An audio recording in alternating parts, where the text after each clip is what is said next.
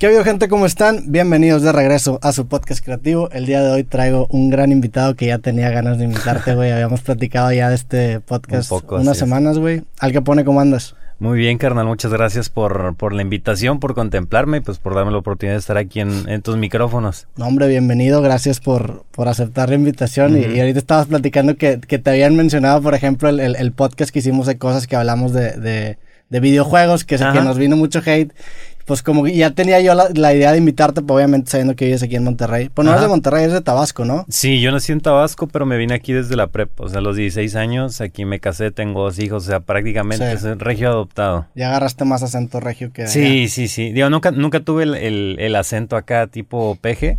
Este, porque siempre estuve circulando en, muchos estados por el trabajo de, mi papá.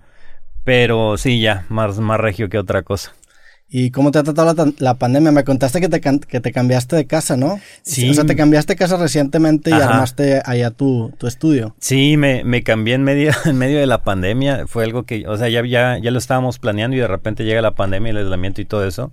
Y sí, me cambié para tener un estudio más grande, ya no, ya no cabía dentro de, de lo que tenía en, en la casa anterior.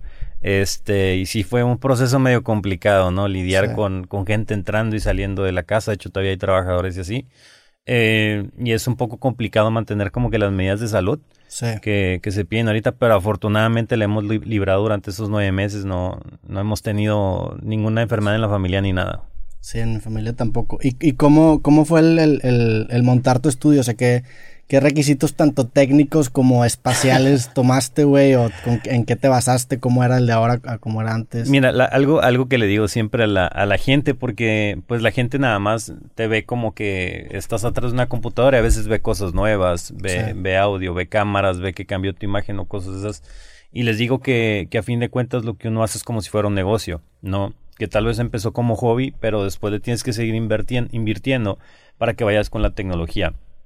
Este, y, y, este estudio está basado en necesidades que yo tengo ahorita, tanto de, de paredes para, para anti, este, acústicas, por ejemplo, ¿Le pusiste tratamiento acústico a las paredes o paneles o algo así? ¿Qué le pusiste? Le puse tratamiento acústico atrás de la tabla roca y aparte le puse paneles acústicos. Que me puse a, a pegar yo. Este, haz de cuenta que compré cuadritos y uno negro y uno azul, uno negro y uno azul. Ya me ves pegando cuadrito negro y azul todo el tiempo. Pues son, son, los, de foam que tienen que son como de cascarón de huevo. Ajá. Y aparte, adelante de la tabla roca le pusiste un, o Atrás de la tabla roca, o sea, haz de cuenta es una espuma acústica como rosa, de ahí viene la tabla roca y de ahí viene el foamy. Ya, sí, aquí también nos no los hizo un güey, o sea, este estudio, y también le puso como un, un una espuma rosa y luego le puso este pedo y la parte acústica. Exactamente. Y quiero hacer otro, el, el pedo es que, de que cuando hizo este estudio, la neta el vato hizo un muy buen trabajo, pero después lo contratamos para hacer otra cosa y el vato se sordió y se quedó con el adelante, entonces ya no, ya tengo quien me haga el, nuevo estudio que te comentaba que estoy a punto de, armarlo para allá, güey. No, sí es, es, importante. Este, yo no escatimo. Por ejemplo, el, el, estudio donde yo estoy ahorita son 85 metros cuadrados. Ok. Digo, me bastan, pero soy yo solo, sí, sí está, está 85 metros cuadrados. Ajá. ¿Y cómo tienes dividido la estación de donde streameas? A... Son dos cuartos. En el primer cuarto es un cuarto que hice para, para hacer unboxings y videos que ya, ya un poco más profesionales. Este, para pasar de clásico acá, pues en tu mesita, bueno, sino ya metiendo más cámaras y bueno, pues siempre ir evolucionando. Y en el segundo cuarto, que es un poco más grande, ahí está mi escritorio con mis dos computadoras que utilizo para jugar generalmente o para streamear. Y aparte tengo un simulador de autos en una, en una esquina. Okay. Este, y tengo un espacio para jugar con VR. Porque pues para jugar con VR necesitas un área más o menos de 2 por 3 metros. Para que no te des Sí, para que no te metas un chingazo en las manos. Ya, me, ya me ha pasado. Es, y ya hay un baño, ¿no? Para no salir de ahí. Entonces, en caso de que me corra mi esposa, pues ya me puedo meter a mi oficina y no hay problema. Ahí me aíslo. Sí, sí, es clave tener, tener, un baño. Y también creo que es clave cuando ya haces videos o streams constantemente, tener como un, un, un setup estático, ¿no? El hecho de no, de no tener que mover y enfocar cámaras cada vez hace que todo sea con menos fricción y hace que, que prendas, haz de cuenta con un botón y empieces, ¿no? Sí, sí, sí. La verdad es que para, para tener una, una buena calidad, la, o sea, parte de la competencia, digamos, entre streamers es la calidad que tú muestras. Y para poder lograr una calidad óptima para que la gente esté visualmente feliz o digamos cómoda viéndote tantas horas es que tú lo generes. Y eso te lo va a dar ya tener un, cero predefinido que nada más llegues prendas y ya todo queda. Y aún así diario te enfrentas con problemas que se te va el micrófono que la cámara no prende que no sé qué. Es normal. Está está chido y ese pedo también de el, no escatimar porque pues es algo que aparece en todos tus videos, güey. Eso, me pasó, por ejemplo, cuando compré estos micrófonos, fue que, ay, cabrón, pues están caros, pero pues literalmente todos mis videos salgo yo enfrente de un micrófono, pues mejor que sea un micrófono que tenga como un... Y ahorita no sé si los has visto de, su oferta de... Ahorita estamos en el Cyber Monday. Sí. Valen 10 mil pesos con oferta. pero es puro pedo el Cyber Monday, siempre valen 10 mil pesos. Ajá. Sí, y, bueno, los de Shure ya sacaron creo unos micrófonos como hechos a, para podcast, que son los MB7. Ajá. Pero estos son como el estándar y hasta tienen como que un look más mamoncillo que, ya es de que, este podcast. Pero pues es eso, güey. O sea, la otra vez estaba platicando con mi mamá. Hace, rato ya tenía, porque teníamos en, la casa un garrafón que ella tenía que mover y, sacar agua manualmente. Yo le decía, ¿por qué no te compras uno eléctrico? y me dice, no, pues es que está bien caro. Yo sé, pero pues lo usas todos los días. O sea, el, retorno que va a tener esa compra va a ser bien cabrón. Ajá. Sí. Exacto. Y también es como una presión para, para forzarte a crear contenido, ¿no? ¿Cómo, ¿Cómo, fue el, el, paso para que tú te profesionalizaras, por así decirlo? Me metí en entrevistas que, que hiciste como un reto de 30 días con, con Duxativa, ¿no? Que, para exacto. Que, para que te forzaras a crear contenido. Platícame sí, este, o sea, eh, empieza, esto empezó como hobby. Hace, yo ya llevo 10 años en esto y hace 10 años pues no era, no había la cantidad de gente, los creadores de contenido que hay ahorita, este, ni los monstruos que hay ahorita en las redes sociales, o sea, todo era, todo era un poco más light. Este, yo cuando empecé en esto, yo empecé jugando Call of Duty, ¿no? Y era como que me entretenía con, con mi clan, estaba con ellos y de repente tenía algún lado del juego y yo pues ¿dónde lo encuentro? ¿No? Y pues obviamente internet. Eh, y ahí empecé a, a ver gente que jugaba, pero no necesariamente hablaba del juego. O sea, el gameplay pasaba a ser algo secundario y realmente lo que hablaban era de su vida, eh, cosas, cosas del día al día, a lo mejor tal vez política, a lo mejor tal vez este, algo cultural. Eh, y me empezó a llamar la atención, empecé a conocer gente que, bueno, que es de mi edad, en ese entonces, pues más, más jóvenes, obviamente, eh, y era muy interesante. Era bastante interesante escucharlos mientras veías un gameplay y aparte jugaban muy bien, ¿no? Sí. Entonces, pues yo empiezo como que con esa línea y, y empiezo a subir mis gameplays y todo, pero súper esporádico. Yo me gradué de, de psicólogo organizacional de aquí al TEC de Monterrey. Que la neta te cayó como anillo el dedo el haber estudiado eso para conversar así, ¿no? Sí, exacto, exacto. Un, poco. Siempre, he sido muy sociable. He tenido, tengo muy buenas habilidades sociales eh, para hablar, entablar conversaciones y tratar de, de jalar la, la, atención de la gente. Y eh, pues sí, me cae como anillo al dedo la, la carrera un poco porque bueno, es más enfocada a empresas que a, que a, que a personas, pero a fin de cuentas la base es manipular empresas para que, para, digo, manipular personas para que trabajen para la empresa. Para que estén a gusto con lo que están recibiendo. Exactamente, que, que, te sientas bien entre menos te paguen, ¿no? Em, pero sí, sí me, me, ayudó bastante. Entonces, digo, yo, yo me fui, no vivía aquí, vivía en, en, Ciudad del Carmen, Campeche, este, que es una isla por ahí por el, por el Golfo, eh, cerca de a dos horas de Villahermosa, Tabasco. Es una isla que dependía enteramente del petróleo. Ahorita ya con Pemex este, caído, pues no es tan, digamos, no es el paraíso que era, que era antes, ¿no? Eh, entonces yo me voy para allá, abro una tienda de videojuegos y aparte me meto a trabajar en el sector privado. Este, y yo hacía esto de hobby y lo hacía una vez a la semana, tal vez dos veces a la semana. Y ¿Abriste una tienda de videojuegos allá? Ajá, tenía una franquicia. Y, ah, era una franquicia. era una franquicia. Y te iba a preguntar, ¿y cómo fue esa logística? O sea, ¿cómo conseguiste? ¿Cómo es eso, güey? O sea, ¿cómo empieza una, una tienda de videojuegos? ¿Tienes que hablar con los proveedores de Estados Unidos o cómo es eso? O sea, mira, después, después de haber cometido los errores que cometí allá, te puedo decir cómo hacerlo correctamente, pero te voy a decir cómo hacerlo de la mala manera como yo lo hice. Este, pues obviamente sales, sales como que con la ilusión de, ah, quiero hacer un negocio, pero por ahí este, luego te lavan mucho la mentalidad de que con una franquicia ya vienes posicionado, ¿no? Ya tienes el nombre de la franquicia y es como que te ayudan a, un impulso. O sea, te trajiste una franquicia que estaba en otro lado para México. Eh, no, estaba aquí en México, era ah, una cadena de tiendas. Y aquí, por ejemplo, en México, tú sabes que está Game Planet, está Gamers, es como que los, más conocidos.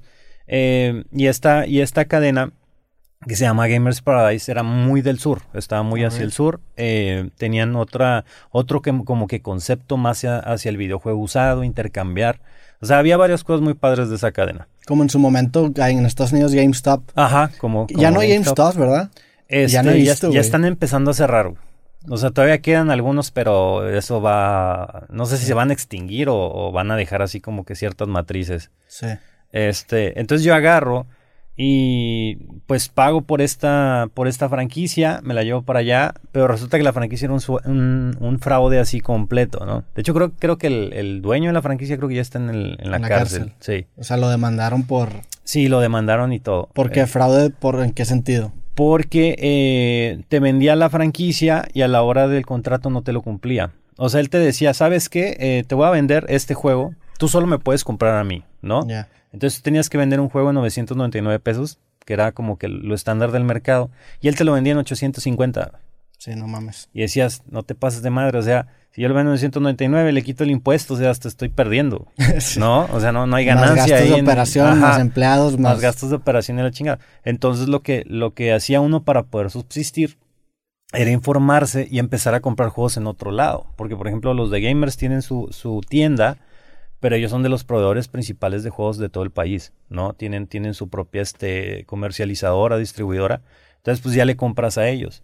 Entonces, si quieres poner tu tienda, no necesitas un gran nombre, simplemente es darte de alta con los proveedores, pues comprarles de perdido el, el monto inicial y ya con eso puedes subsistir, ¿no? Y te quitas la comisión que te mete el, nombre de la franquicia que realmente no es mucha, güey. Exacto. Este, y, y, pagas, o sea, los derechos de franquicia es una tontería pagarlos. Eran como, no sé, como medio millón de pesos que tiras hacia la basura para un güey que no tenía idea de cómo era el negocio de los videojuegos, pero sí cómo era el negocio de las franquicias. Ya después me enteré que tanto él como el papá habían hecho muchos fraudes con franquicias. Y el papá, este, creo que no alcanzaron a meter el bote porque él se había retirado, pero sí tenía varias demandas todavía corriendo. Está cabrón. Entonces, un, un show. Yo cuando empecé todo eso, todo ese desmadre, este, yo traspasé la franquicia a una persona de Tabasco precisamente que era como dueña de cinco. Ok. Eh, y le dije, ¿quieres esta? Y me dice, sí, le digo, ahí está, tómala. Y se la vendí, o sea, se la, se la malvendí, básicamente, ¿no? Pero era porque eh, yo ya me iba a regresar a Monterrey. Este, haz de cuenta yo, yo... Pero ese güey sí le iba chido con las franquicias entonces. Pues sí, güey, porque vendía, no sé, vendió como 60, 70 franquicias en algo de tres años. No, pero al güey que se la vendiste en, Ah, sí, ella sí. O sea, él, tenía, vendía mucho y sacaba las cuentas. Es una, es una, una, chava que, que buenísima para la venta. O sea, ella videojuegos no sabía ni madre. Pero era buena para vender. Pero era buena para vender. Sí. Sí, era así como esa gente que ves nata, que las, ves la adrenalina que tienen cuando tienen un cliente enfrente, de cuenta si era ella. Sí. Entonces dije, no, pues esta es la indicada.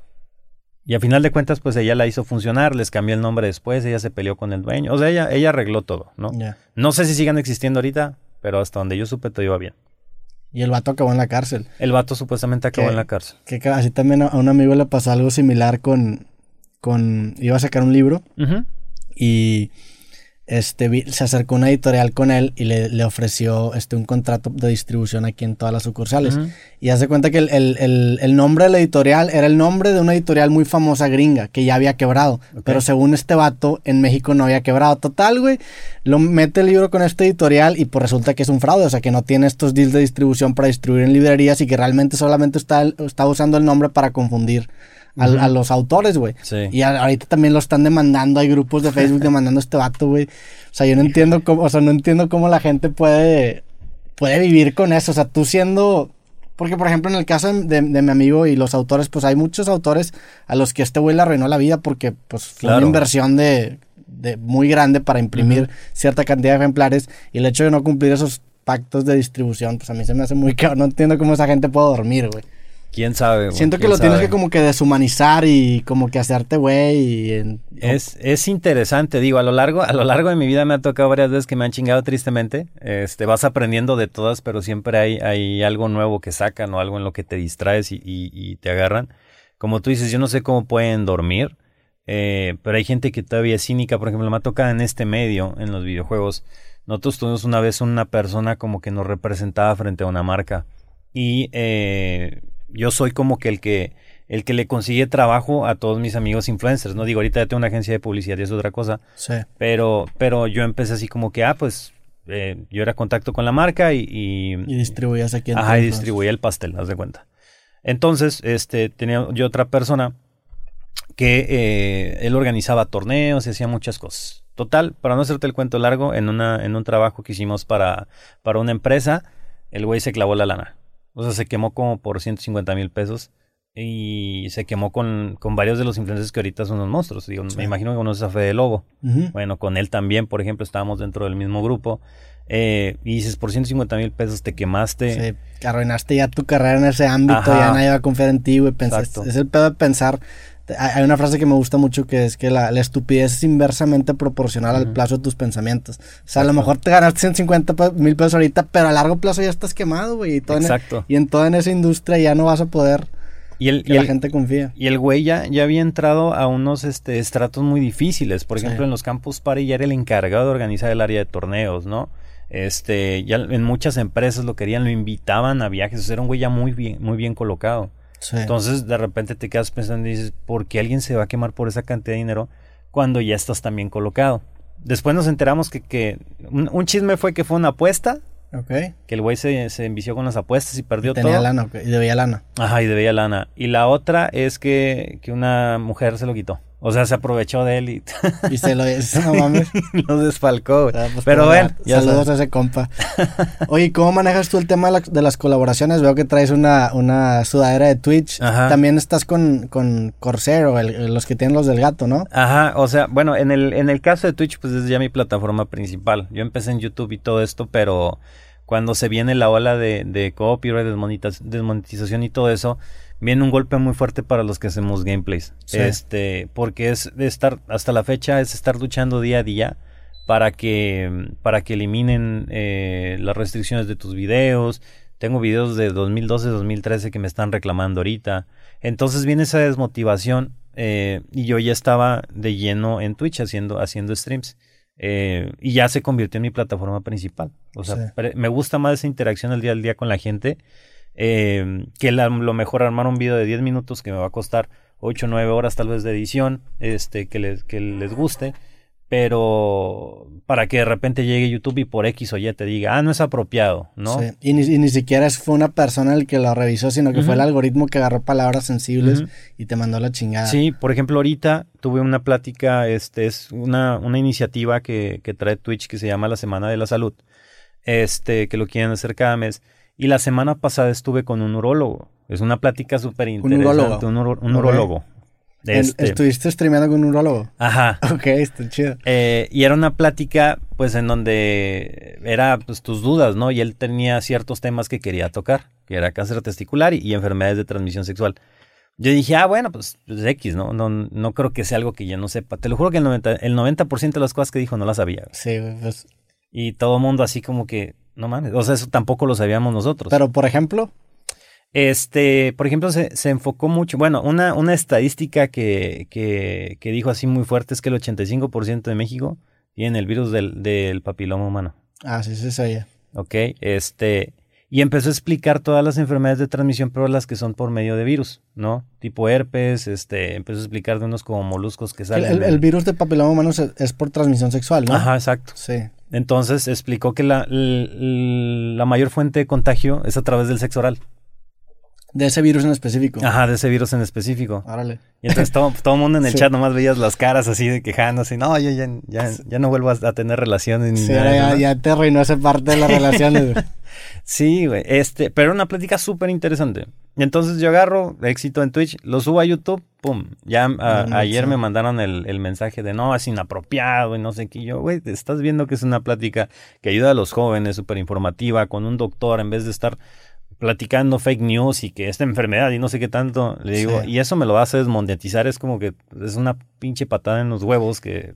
No, y lo peor es que, o sea, aparte ni siquiera están viendo, te lo, te lo demonetiza el algoritmo y luego si intentas buscar ayuda, normalmente te contesta alguien que habla inglés. Mm. O muchas veces, a mí me pasó la semana pasada, güey, con Facebook, un clip de hace como dos meses me lo, me lo tumbaron por hate speech, por discurso de odio. Y por ese, y era, un clip en el que yo hablaba de tolerancia. se, llama, el clip se llama Masculinidad Frágil. Y hablamos sobre cómo está bien si te quieres maquillar y cómo está bien si no te quieres maquillar. Era como un discurso bastante abierto, bastante tolerante. Pero como que el tema era sensible y no, y me tumbaron el video en Facebook. Que dices, bueno, está bien, te lo tumban. Pero no nada más pasó eso, güey. Me tumbaron todos los ads de todos mis videos en Facebook. Una semana, güey. Entonces yo estoy vuelto loco de que cómo, güey. O sea, de esto vivo.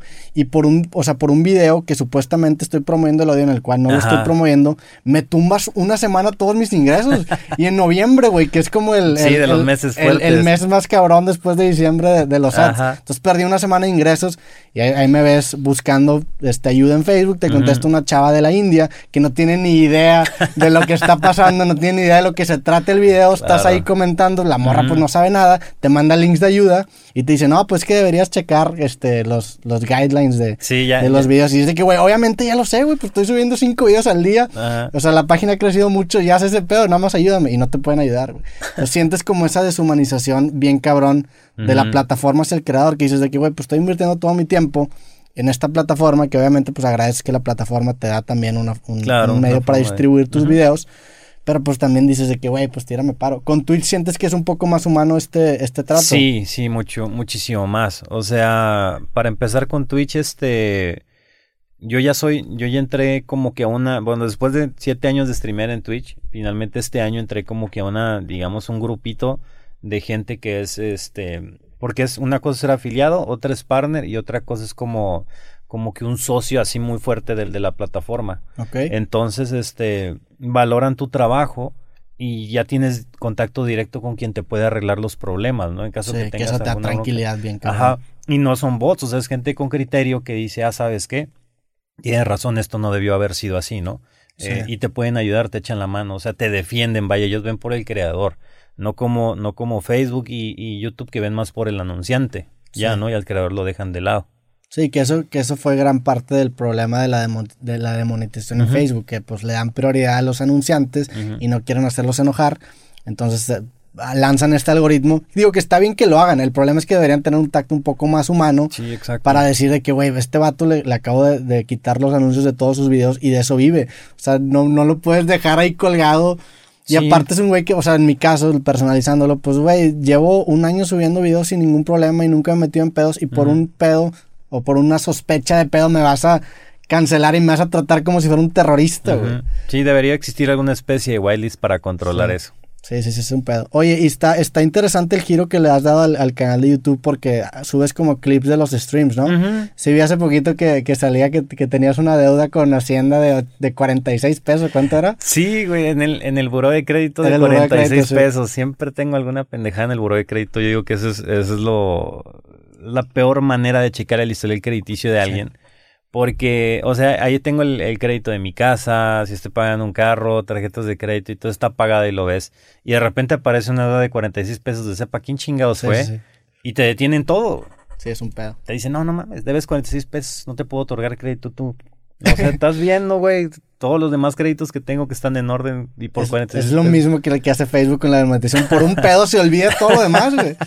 Sí, güey, sí, sí, sí, es, es una tontería. Este, y, y, lo supe porque llegué al banco, me ofrece una tarjeta de crédito y le digo, pues sí, le digo, porque la, yo tengo la, eh, dentro de, digamos, mi administración monetaria es no tener tarjetas de crédito. Yo nada más tengo una. Sí. Y dije, bueno, pues voy a sacar otra, pues nada más para tener, por si una, ya sea que te la clonan o algo así.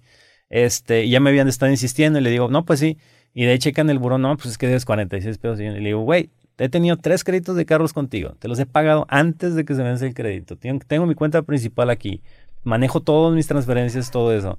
Y por 46 pesos me lo estás armando de pedo. me estás dando una, una pinche, este, una razón para mandarte a la chingada y cambiarme de banco. Ya como que se quedaron así ya pensando y ya como que se metieron a, arreglar el, rollo, ¿no? Pero pues batallé, estuve dos semanas batallando para que me quitaran esos 46 pesos. No, y es un pedo burocrático, me imagino hablar allá. Que también consultaste con una chava que también te cobró dinero para decirte que no lo puede arreglar, un así, ¿no? Sí, me dice, no, pues es que haz de cuenta que en el buro de crédito apareció un reporte de otra empresa de historiales crediticios, que es Círculo de Crédito.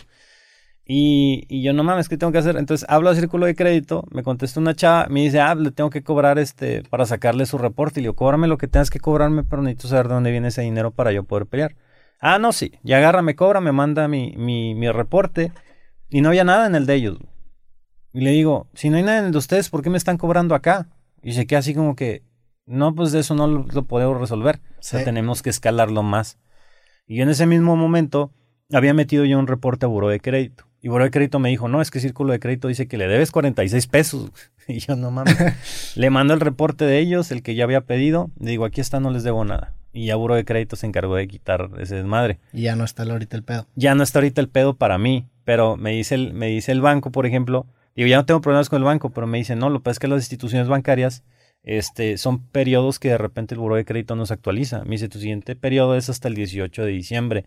Dice, entonces para nosotros sigues debiendo los 46 pesos y una chingada su madre. No, es el pedo del... Digo, ese es el tema de las instituciones gigantescas y la burocracia que hay dentro de ellas.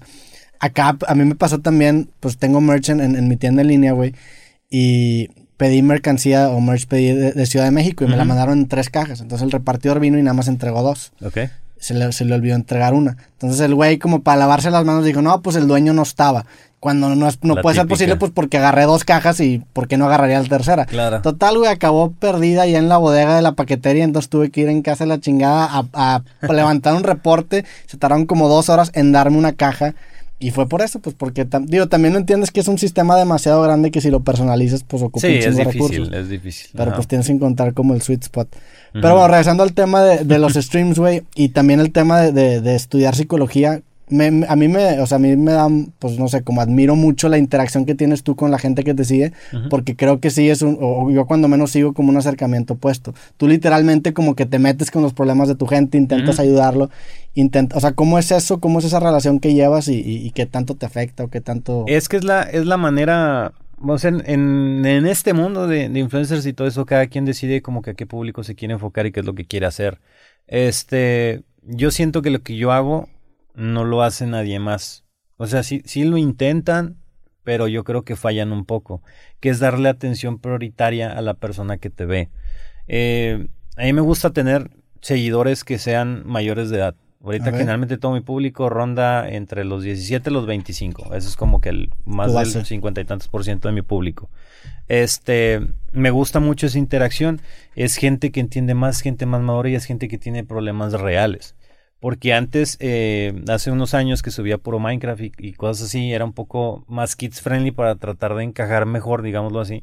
La verdad es que llegaba un momento en que me saturaba. Me llegaban problemas de secundaria, este, que, que sí atendía obviamente, ¿no? Muchos eran de bullying, que si el primer amor y cosas de esas, pero eventualmente llegas y te cansas. Sí.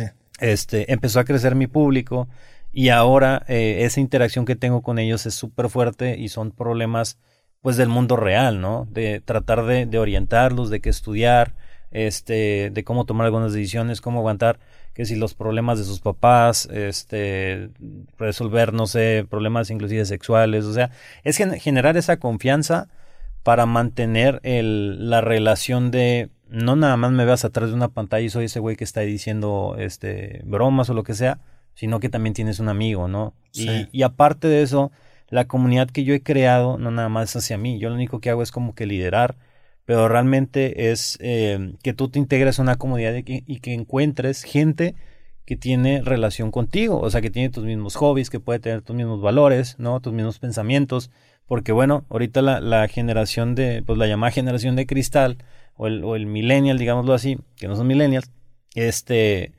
necesita, tiene problemas de identidad, problemas de identidad con, con grupos, eh, y eso les ayuda. Eso es algo que yo se los facilito. Llegan ahí y ya tienen, tienen amigos, ¿no? Entonces, como que ese es, ese es mi enfoque. Sí, pero es como, digo, me imagino también que a veces puede ser un peso grande para ti el tener como ese. Sí, güey. Pues el, el hecho de que, no sé qué, digo, me imagino que han de ver, a veces han de ser problemas muy fuertes los que te, si a mí me ha llegado, o sea, a mí me han llegado mensajes de gente que está pensando en suicidarse, que son temas que yo no domino, o sea, yo no tengo como la capacitación profesional para asesorar, güey. Me imagino que tú abriendo esa puerta te ha de llegar problemas más que tienen que ver con salud mental, más serios. No, no sientes que a lo mejor es mucha responsabilidad no, o, no sientes es que mucha responsabilidad. Es mucha responsabilidad y sí me abrumo, este, pero a veces siempre, o sea, bueno, siempre pongo mis límites, ¿no? Hasta dónde, hasta dónde puede ser. Eh, y trato de llevarlo más a lo general que a lo específico. Entonces, cuando veo, por ejemplo, que hay un problema grande eh, que se repite constantemente, trato de buscar ya sea un profesional o trato de hablar de eso de manera general. Para no lo personalizas. Ajá, no lo personalizo, porque si no, sí me volvería loco. Claro. Imagínate, no sé, tengo 10 mil viewers diarios, o sea, tratar de personalizarlo para cada quien es, está muy cabrón, ¿no? Eh, es algo que me gusta, me gusta mucho la interacción con ellos, pero pues ellos también entienden, ¿no? Que debe de haber cierta, cierta distancia. Pero, por otro lado, eh, también de lo que decía de la responsabilidad, es muy bonito, pero está cabrón. O sea, por ejemplo, cuando iba a eventos y así, pues a veces llegan llorando, güey. Llegan llorando y no porque, ay, te estoy viendo, no, no como si fueran groupie de alguien, sino llegan llorando porque dicen es que tú me ayudaste o me ayudaste en un momento en donde me estaba llevando la chingada totalmente y me ayudaste a distraerme o me ayudaste a orientarme o lo que tú dijiste aquí me ayudó a tomar una decisión y ahorita me está yendo a toda madre, ¿no? Sí. Me tocó una vez algo, algo muy bonito, estaba en un Liverpool, ahí en, el, en la Ciudad de México, y llegó una mamá, estaba la, la, fila de gente así, este, para, era una dinámica que teníamos con una marca, llegó una mamá y se puso a llorar y me agradeció, me dice, gracias a ti, mi hijo no se suicidó. Me dice, y ahí está en la fila esperando a, tomarse una foto contigo. Y así de, no mames, o sea, y así han, han, sido varias, o sea, no, no es la primera, es casi a todos los lugares donde voy, que veo gente así en persona, siempre los papás llegan a agradecerme. Antes, cuando hacía contenido más de niños, era al revés. Llegaban las mamás para mentármela. Ah, es que porque eres tan grosero y no sé qué, que mi hijo, y yo sí, que su hijo es angelito y no, no dice ninguna grosería, ¿no? Pero bueno, yo me, me llevo acá toda la, la regañada de la mamá. Pero sí, pues tiene esos, esos, ese lado de, de, responsabilidad. No, y es algo bien interesante que honestamente yo no había considerado regresando cuando hablamos de, de lo del videojuego en el podcast, cosas que realmente el juego, o sea, el juego simplemente es como el escenario en donde salen nuevos temas de conversación, no es como la excusa para juntarse. Como cuando vas con un amigo por unas cheves, las cheves realmente son simplemente la excusa para empezar a hablar de lo que realmente, pues lo que traes atorado. el, videojuego simple simplemente se vuelve como ese, ese café o esa, o esa excusa para... Sí, es un medio nada más. exactamente. O sea, la, la comunidad la comunidad que, tienes ahorita es la misma que, que has tenido este, hace 10 años. O sea, sientes que tienes como. Sí, es, es, una comunidad muy estable. O sea, yo no soy una persona muy viral. Yo no, yo no me encargo de, eh, de andar siguiendo las tendencias para tratar de seguir ahí, ¿no? O sea, por ejemplo, a mí los memes me valen madre. Ver, videos de TikTok me vale madre también. Eh, mi comunidad ha crecido conmigo, es una comunidad súper fiel este no es una comunidad así súper, súper, súper gigantesca y que crece a pasos acelerados día con día, pero es una comunidad yo creo que es la más, este, mm, eh, digamos que la más recurrente que puede existir. Y todo, y todo el mundo lo ha visto y, y, juntos hemos hecho cosas increíbles, cosas que güeyes que tienen comunidades tal vez 10 veces más grandes no lo han podido hacer, ¿no? O sea, hemos hecho, eh, juntado para caridad un chingo, este, cuando debemos de ayudar de repente X o Y para encontrar una persona, se junta la gente y, y tratan, tratan de ayudar. Este, o sea, es una, es una comunidad muy bonita. Sí, que creo que es lo que te da el, el, el, cuando no creces eh, por moda, sino que creces con base a, pues, a lo que haces normalmente.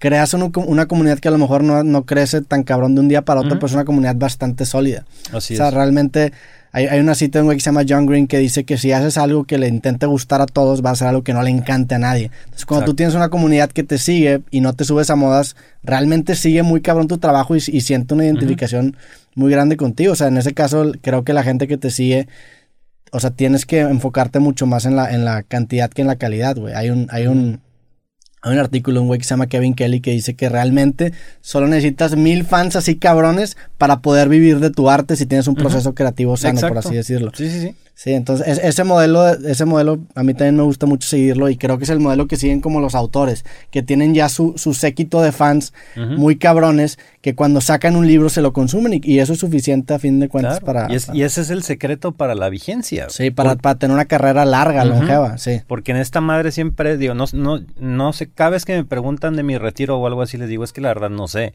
Digo, yo siempre no veo más allá de cinco años. Siempre mis planes son en cinco años y ya tengo que tener esto. Por si me toca retirarme o lo que sea, este, estoy preparado. Pero realmente no sabemos. O sea, yo soy de los primeros que empecé en, esto de los videojuegos y, los videojuegos es tan noble que puedes estar, no sé, de 50, 60, ahorita hay señores de 70 años, abuelitas de 70 años jugando.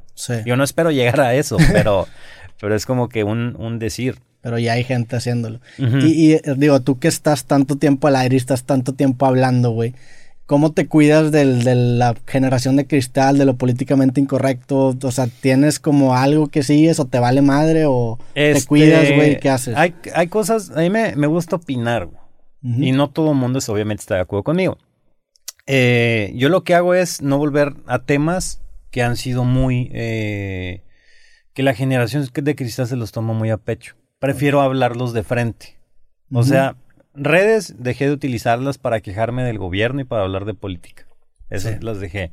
Porque de repente te llega un güey que tiene un pinche, o sea, puede ser un bot, tal vez con lo que te estás agarrando, o simplemente es un güey que, pues X, un niño, que no le parece lo que dijiste porque tal vez el papá le platicó otra cosa, y va y te mienta la madre, ¿no? Y no tiene caso pasarse esos tragos amargos. Entonces, yo sí voy a hablar de eso, prefiero hacerlo en el stream de frente y que me vean, y que el güey que tenga algo que decir me lo diga y mero también, ¿no? Por eso es que me gusta mucho el stream, porque es, a pesar de que ellos están escribiendo, también es la oportunidad para decir, ah, bueno, ahí estás, vente la llamada, güey. Vente de una vez y aquí lo arreglamos y a ver cómo está el show, ¿no? Pero también pues subes clips, o sea, a, fin yo, yo, por ejemplo, todos los clips que he visto tuyos han sido ya pregrabados. Yo no me meto streams, pero veo tu canal de YouTube.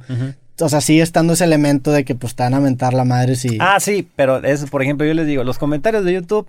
Cuando sé que es un video que van a mentar la madre, ni los leo. Sí. Yo no leo ningún tipo de comentarios de nada, güey. O sea, yo sí estoy completa, o sea, me meto al video nada más para ver que no me está dando la chingada, veo los que tienen más likes, pero no me meto a ver los Siento que no es sano aparte, güey. No, no, no es sano y por ejemplo, si tienes un video que son 50 mil vistas, tienes, no sé, mil likes y, 200 dislikes. Pues desde ahí sabes que al 80% de la gente le gustó. Es un segmento muy, muy pequeño de los viewers que deja, que deja su like o dislike. Y de ahí ves si tienes 300, 400 comentarios. Entonces no te vas a amargar toda tu vida de 50 mil personas que te vieron por 200, 300 cabrones que a lo mejor 50 se quejó. Sí. Entonces es como que es aprender a, a tener este una, una piel más dura. Así, algo, una frase que me acuerdo mucho que dijo Dross una vez, que dice que este trabajo te hace la piel de cocodrilo. Sí, muy cabrón. Ajá, pero poco a poco empiezas a agarrar ese callo, entonces al inicio te afecta, pero ya después llega un punto en donde dicen, ah. digo, también tanto lo bueno como lo malo, o sea, también el hecho de, por ejemplo, que alguien te diga que, güey, no me suicidé por, por un video tuyo, también el hecho de creerte eso como que no es tampoco sano. Porque creo que si, si, le das entrada a lo bueno, eventualmente le, le das entrada a lo malo. Y en el caso específico de los comentarios, creo que los comentarios favorecen más a la gente que se quiere quejar. Si a alguien le gusta el video, es, es más raro que te comente me encantó, a que si alguien se caga, que te comente chinga tu madre. o sea, creo que los comentarios tienden más a o sea, la gente que está enojada tiende más a usarlos que la gente y, que Y sabes que está bien que se liberen. Yo, yo últimamente en mi chat de Twitch, este, yo, yo tengo muchas reglas en el chat de Twitch, pero la gente puede ser libre. Pero últimamente lo que he hecho, ¿saben qué raza? Tienen 10 minutos para decir lo que ustedes quieran, escriben en mayúsculas, mentarme la madre, digan exactamente lo que ustedes quieran. Tienen 10 minutos y el chat empieza y, y empieza el mentadero de madres tanto a mí como a quién sabe quién y, y se liberan. Y de ahí terminan esos 10 minutos y ahora sí ya todos tranquilos. Y tienes, tienes un chat así tan tranquilo, tan disfrutable, como que todo el mundo ya relajado. O sea, es, es padre el un ejercicio de ese tipo. Es como esta película, ¿cuál es la de The Purge? Donde hay una noche en donde puedes matar y asesinar a todos. Es como que ya tienes esa catarsis y ya como que estás más tranquilo porque ya le dijiste lo que le tenías que decir a la persona. Sí, sí, sí. Está interesante ese ejercicio, no sabía que lo hacías. Y nadie se enoja. Es como que ustedes le pueden mentar la madre a los moderadores, a mí, entre ustedes, al amigo, a la novia. Sí. Está, es libre. Actualmente, ya en la parte más técnica, ¿cómo es tu modelo de negocios, güey? O sea, obviamente generas ingresos por YouTube, generas ingresos pues, por colaboraciones con marcas. ¿Tienes alguna forma en la que te distribuyes, a lo mejor pilares de ingreso o, cómo vives este, de streamear? Bueno, mi, mi pilar de ingreso principal ahorita es Twitch, porque yo en Twitch estoy con un contrato de exclusividad y es diferente. O sea, yo, yo no gano, la base, la base de lo que gano no es, no es igual a como ganan todos los partners. ¿ok? okay este, dejan de contar ads, dejan de contar muchas cosas. Prácticamente te cuenta que es un salario fijo. Okay. Este, Pero sí depende también de, de, viewers. Sí, claro, claro, claro. Tienes que mantener ciertas horas, ciertos viewers y todo eso. Que, que es bajo, o sea, realmente me piden, no sé, 140 horas al mes. Yo hago 160, 180. 140 horas al mes, hablando está cabrón, güey. Pero no es mucho. Pero, bueno, ¿te gusta? ¿Cómo? para mí es un chingo, no mames. O sea, yo, yo estoy subiendo dos podcasts a la semana y siento que estoy al límite de odiarme a mí mismo, güey. ¿No te, ¿No te pasa que a lo mejor te escuchas y como que te acabas... Porque a mí me pasaba cuando hacía yo videos de noticias, subía videos de lunes a viernes, pero ahí los editaba. Ahorita ya casi no los edito. Tengo un programa que me autoedita los podcasts, entonces me, me aliviana, güey. Ok. Pero acababa los viernes hasta la madre de mí mismo. Tú, tú siento que tienes una relación más sana contigo mismo. Pues ni creas, güey. A veces sí hasta yo me odio.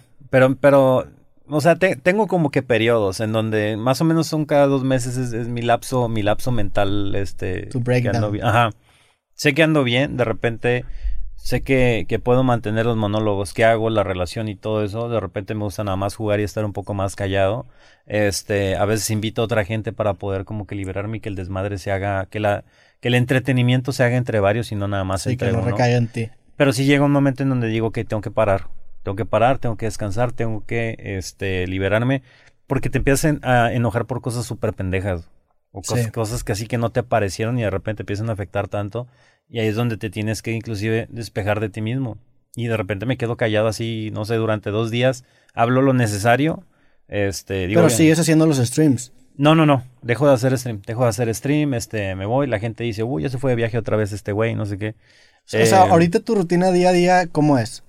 Mi rutina día a día, me levanto, no sé, 10 de la mañana. Este, porque me acuesto pues, a las 3, 4 de la mañana, ¿no?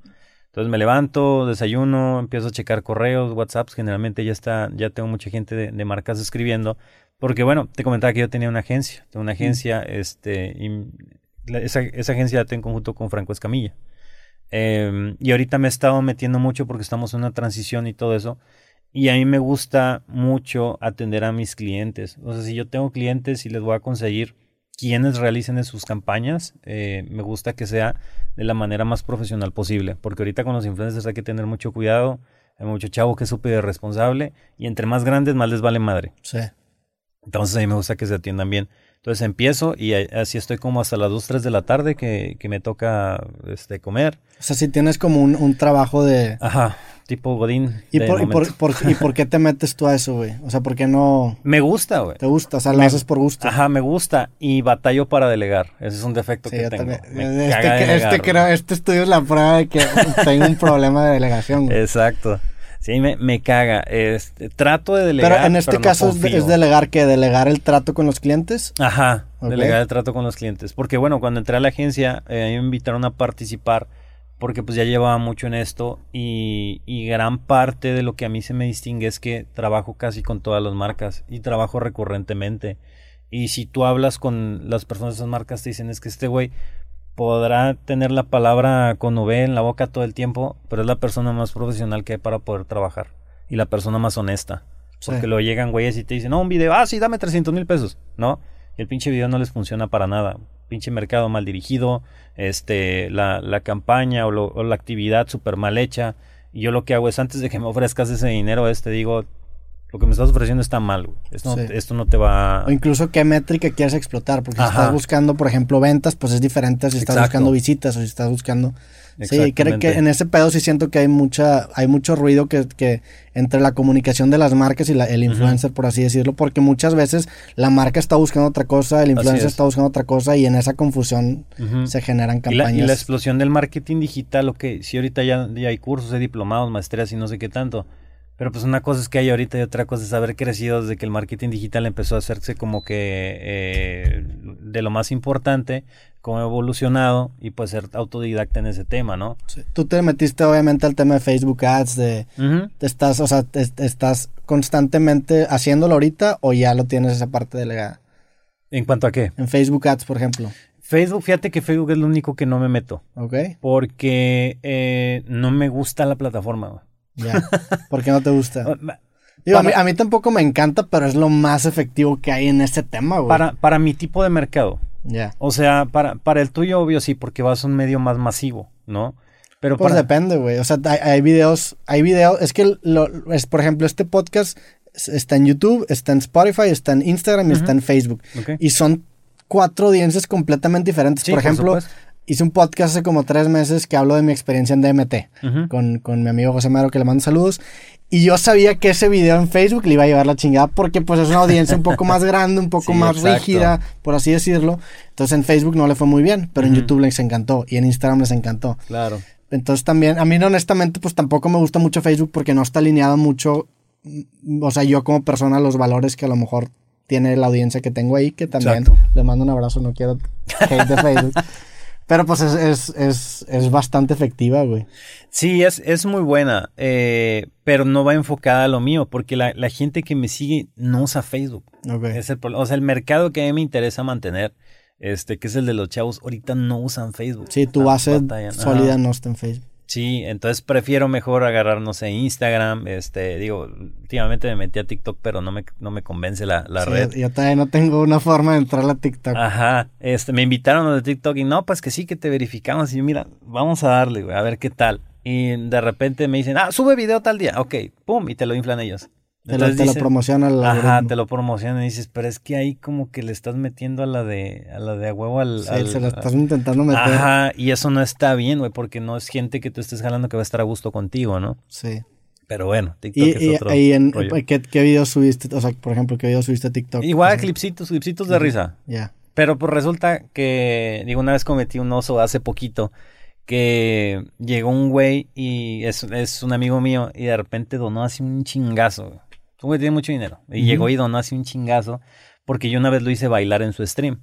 Ok. Este, entonces me mandó un chingazo para mí obligarme a bailar. Y yo dije, bueno, chingue su madre. Y a la hora que me pongo a bailar, voy y me, me viste y la chingada para hacer el ridículo. Eh, y a la hora de poner la música, yo sí la escuchaba, pero no se escuchaba en el stream. Entonces yo empiezo a bailar ah, con todo muteado, ah, güey. no, no, mames. O sea, ridículo cabrón. Sí, sí, sí, cabrón. Sí, sí, sí, no, yo lo veo y me da un cringe así total. Estoy de, no mames, ¿cómo puedo hacer esto? Eh, y entonces la gente empezó a editar clips poniéndole las canciones que ellos querían, güey. La música, que si La Chona, que si Duranguense y cosas de esas. Este, y empecé a subir esos clips, un poco, un poco de esos clips. Y eso sí pegó, güey. Sí. baile. E, está cabrón, es, estos tipos, es que la neta los memes son los que mueven adelante, o sea, los que masifican las comunidades. en este podcast también han salido memes que han hecho que pase a otro nivel. Por ejemplo, vino un, rapero que se llama Santa Fe Clan y salió un meme que el güey yo le pregunto cómo escribe una, una canción y el güey me empieza a enseñar su proceso de cómo escribe una libreta y cómo tiene todo, todo desordenado. Y yo le pregunto y no, no, o sea, no le pones flechas, así que el vato dice, no, el vato dice, Nel, mi mente sabe. Y ese meme se hizo gigantesco, güey. y se hicieron stickers, creo que por tres o cuatro días fue el sticker más bajado de todo México. Es un, un monstruo que yo nunca me había enfrentado. Y pues un chingo de gente conoció el podcast porque van de curiosos a, ver de dónde salió el meme. De dónde viene esa madre. Pero es ese, también hace poquito dije que no me gustaba el chile morrón. Ah, podcast. Madre. Y se hizo como un mame que hasta la fecha la gente por Instagram me manda chiles morrones. Y me, me acabó entrevistando en una revista de gastronomía aquí en Monterrey. Y la entrevista se trata del chile morrón, güey.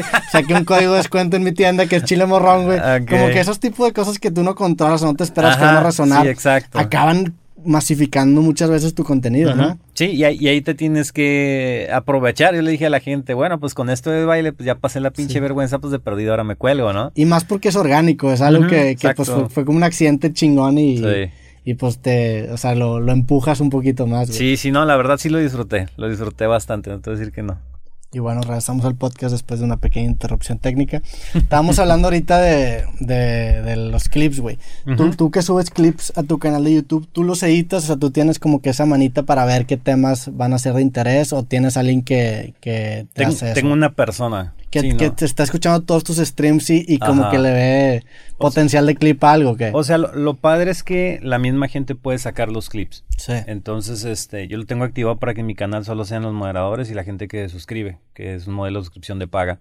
Entonces, eh, porque si lo tienes abierto para todos se satura. Entonces, a veces la misma situación tiene como 5000 clips. ¿Cómo? O sea, que nada más los moderadores y la gente que se suscriba pueda sacar clips o cómo? Ajá, exactamente. ¿Y cómo es, cómo es eso? ¿Te bajan el video o, o, qué Twitch, tú le picas un botón a Twitch y te, te das de cuenta que te regresa los últimos 30 segundos ah, del stream. Y entonces tú ya eliges, ah, ok, quiero cortar este, esto y esto, y ya te crea un link especial y tú ya lo compartes. ¿Y tú promueves que la gente haga clips de tus streams? Sí. ¿Sí? Sí, sí, sí, claro no te preocupa a lo mejor que te saquen de contexto o algo así, güey, porque si, si, imagínate que dices de que... Ya me ha pasado. De que, no sé, me llegó un vato y me dijo, me encanta la cocaína, y nada más te agarran esa parte de me encanta la cocaína y ya valiste madre. Sí, sí, sí, sí me ha, pasado. Pero, por eso lo tienes nada más con moderadores y gente que es como de confianza. Ajá. Pero aún así me ha pasado hasta en mis propios resúmenes. Sí, sí, sí, pasa bien cabrón. sí, este, pero, pero de esa manera para el editor es un poco más fácil porque ya se va a momentos determinados. Igual yo tengo un orden para el stream. Cuando, cuando le digo, ¿sabes qué? Este, este día me voy a aventar un monólogo de tal cosa. Porque dentro de lo que cabe los videos que más éxito tiene en mi canal es cuando me aviento un monólogo sobre cierto tema. Como un rant, ¿se hace cuenta? Ándale. Entonces, por ejemplo, el último, que fue el del jueves, viernes, este, descubrí que la persona que nos ayudaba en la casa me robaba. Ok. Eh, y lo descubrí por medio de que se me se robó un bigote de, de cajeta, güey. Ah, sí, vi, sí vi. No, no vi el clip, pero vi el thumbnail que decía, me robaron un bigote. Ajá, exactamente. Fue la persona que te, que te iba a limpiar, se rompió un bigote. Ah, ah, se robó un bigote. Ajá, se robó. Yo tenía un bigote de cajeta sobre mi escritorio, se lo roba. Yo, yo había puesto unas cámaras ahí en mi oficina. Este, y de ahí le digo a mi esposa, mira, se robó mi, mi bigote. De hecho, de cajeta. Eh, y, y de ahí me dice, este, mm, le, le digo, ¿sabes qué? A mí se me ha estado desapareciendo dinero de mi cartera porque pues somos descuidados, yo la dejo en mi oficina y pues me voy a la chingada. Sí. Y como me levanto más tarde y llega temprano, pues limpia la oficina y listo, ¿no? Y de mí dice mi esposa, pues a mí también y a Marcelo también, que es mi hijo mayor. Y yo, no te pases, le digo, ¿por qué no me habías dicho antes? Entonces, al día siguiente prácticamente le dejo mi cartera, le dejo una, una trampa, cae, sale haciendo a dos cámaras, güey, sacando el dinero y no sé qué. O sea, le pusiste la cartera en el escritorio. sí, la cartera con los billetes salidos. que se viera, ¿no? Y con muchos billetes para que dijera, ah, pues si agarró uno, no pasa nada, ¿no? Sí. Y así pasó. O sea, ahí están todo el monólogo, son 40 minutos que te vas a poder reír. Este... Pero pusiste hasta las tomas, pues censuraste la cara. Ajá, se censuró la cara, así es. Este, pero ahí puedes ver todo y puedes ver los videos, este, y hay como 10 minutos en una plática de por qué es mejor el bigote de, cajeta que el nito. Sí, que son, sí, son, son esos temas que, que, que, surgen de, pues de ya tener tres horas hablando, dos horas hablando, que ya acabas en esas discusiones, pero a la vez la gente acaba conectando mucho con, con ello, güey. Cabrón. O sea, son, son esas cosas simples con las que mucha gente se puede identificar las que tienden a hacerse virales, güey. Sí, sí, y se hizo un fenómeno interesante, me empezaron a mandar fotos o sea, en vez de enfocarse en, el tema principal, todo el mundo me empezó a mandar fotos comprando bigotes. Sí. Y diciéndome, es que no los consigo en el Oxxo de raza, ¿qué dónde los consiguieron? Que no sé qué, gente comprando de, a 6, 8 bigotes para probarlos, para, para hacerlos como yo los hago, porque les digo, es que el, error de ese producto es que está mal presentado. Sí. Entonces tú lo tienes que preparar para que sepa como realmente... Este, como debería saber. Ajá, como debería saber. sí así como que les quitó una venda a todo mundo de los ojos y, fue una crisis de bigotes en el país un poco fuerte. Qué cabrón, me, pasó también hace, hace unos meses, güey. Este, bueno, antes de la pandemia estaba yo en una liga de fútbol. Y en un partido, un güey me hace una entrada y me rompe la uña del pie. Yo soy bien asqueroso, no me quería ver la uña del pie. Entonces me meto a bañar y para no ver la uña del pie me meto a bañar a oscuras, güey.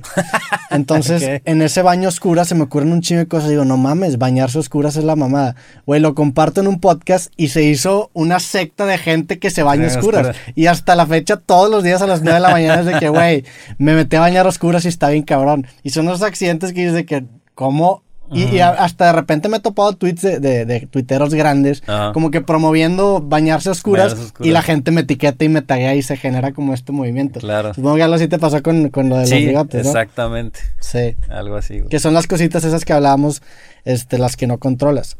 Este, ¿en qué, ¿en qué otra cosa estás sumergido? ¿Vas a sacar una marca de ropa? ¿Tienes una marca de ropa o...? Tengo, bueno, mi trabajo es, este, viene lo de, lo de, lo de Twitch y de YouTube ya es, pues, es significativo todavía, pero no tanto. Este, tengo la agencia, eh, tengo, tengo marca de ropa, eh, nada más que ahorita con lo de la pandemia, los proveedores y así fue un, fiasco. O sea, desde abril me deben unos judíos. y ya empezó el frío. Sí. ¿no? Y no tengo ni madre. Entonces, bueno. ¿Ya eh, cambiaste proveedores o no? Ya cambié de proveedores, pero aún así me siguen fallando. Entonces, lo siguiente es yo hacerlo, güey. No sé, ya fue a ver las máquinas y todo. Ya hablé con quién se va a encargar de eso. ¿Y sabes qué, güey? Los voy a comprar las pinches máquinas. Sí, es que sí, sí, es un va a tener un retorno cabrón, güey. Sí, y, y, aparte... ¿Y tienes tú tu propia tienda en, en Shopify, en Montana? En, en línea, en alcapone.tv, ahí te metes, ahí está la página. De hecho, en la página también tenemos noticias, saco, saco noticias, pero no noticias así en, en, cantidad, sino calidad. O sea, escogemos ciertas noticias y hay personas que las escriben. Ok. Este, pues también son las campañas publicitarias que yo hago, los patrocinios también que tengo. Ahorita tengo a, a Monster, Monster y Corsair son así como que fijos ahorita. Este tengo la, la agencia ahora y pues creo que ya. Es un chingo. Sí, son un chingo de cosas, güey, pero pues ahí vas diversificándote, ¿no? Sí, sí, sí. sí es bien importante diversificar también para que si te lleve la chingada en una cosa, pues tengas de dónde recurrir. Y es, y es que hay cosas que no me producen dinero. Digo, también tenía, por ejemplo, un podcast y lo pausé. De hecho, ya voy a regresar, pero es un podcast sobre tecnología y este con, con otro amigo. Este, y también tengo un equipo de esports. Soy dueño de un equipo de, de esports. Sí. ¿Cómo, pues ¿Cómo se llama el equipo? Se llama Teris. ¿Cuánto llevas con, ese equipo? Eh, tres años. Ok. Tres años estamos ¿Y cómo es la dinámica de un equipo de esports? ¿Cómo se conocen? eh, Mira, todo empezó. Yo una vez fui a un evento de Samsung, a, una, a un lugar que se llama el Mercado Chilango, en la Ciudad de México. Eh, y ahí yo, estaba casteando una, una partida entre dos equipos de, un torneo, una final, ¿no? Tú estabas casteando. Ajá. ¿Qué es castear? Proyectar en tu. Este, como ser el comentarista. Ah, ok. Eh, entonces ahí conocí, conocí unos chavos y después de, al tiempo después, digo, yo les comenté, ah, pues a mí me gustaría tener un equipo de esports, ¿no? Total, ellos se salieron de la organización donde estaban y me hablaron. Me dijeron que si, me interesaba, pues, crear un equipo, ¿no? Y ellos ya tenían una idea, tenían un, ya inclusive un nombre, un logo y bueno. Ya nos juntamos, empezamos a pulir eh, todo y fue como que mi primer equipo de primer juego que fue Overwatch. Este, digo, ya ahorita no hay nadie de ellos en, el equipo. Este, son amigos míos, o sea, todavía sigo en comunicación con ellos.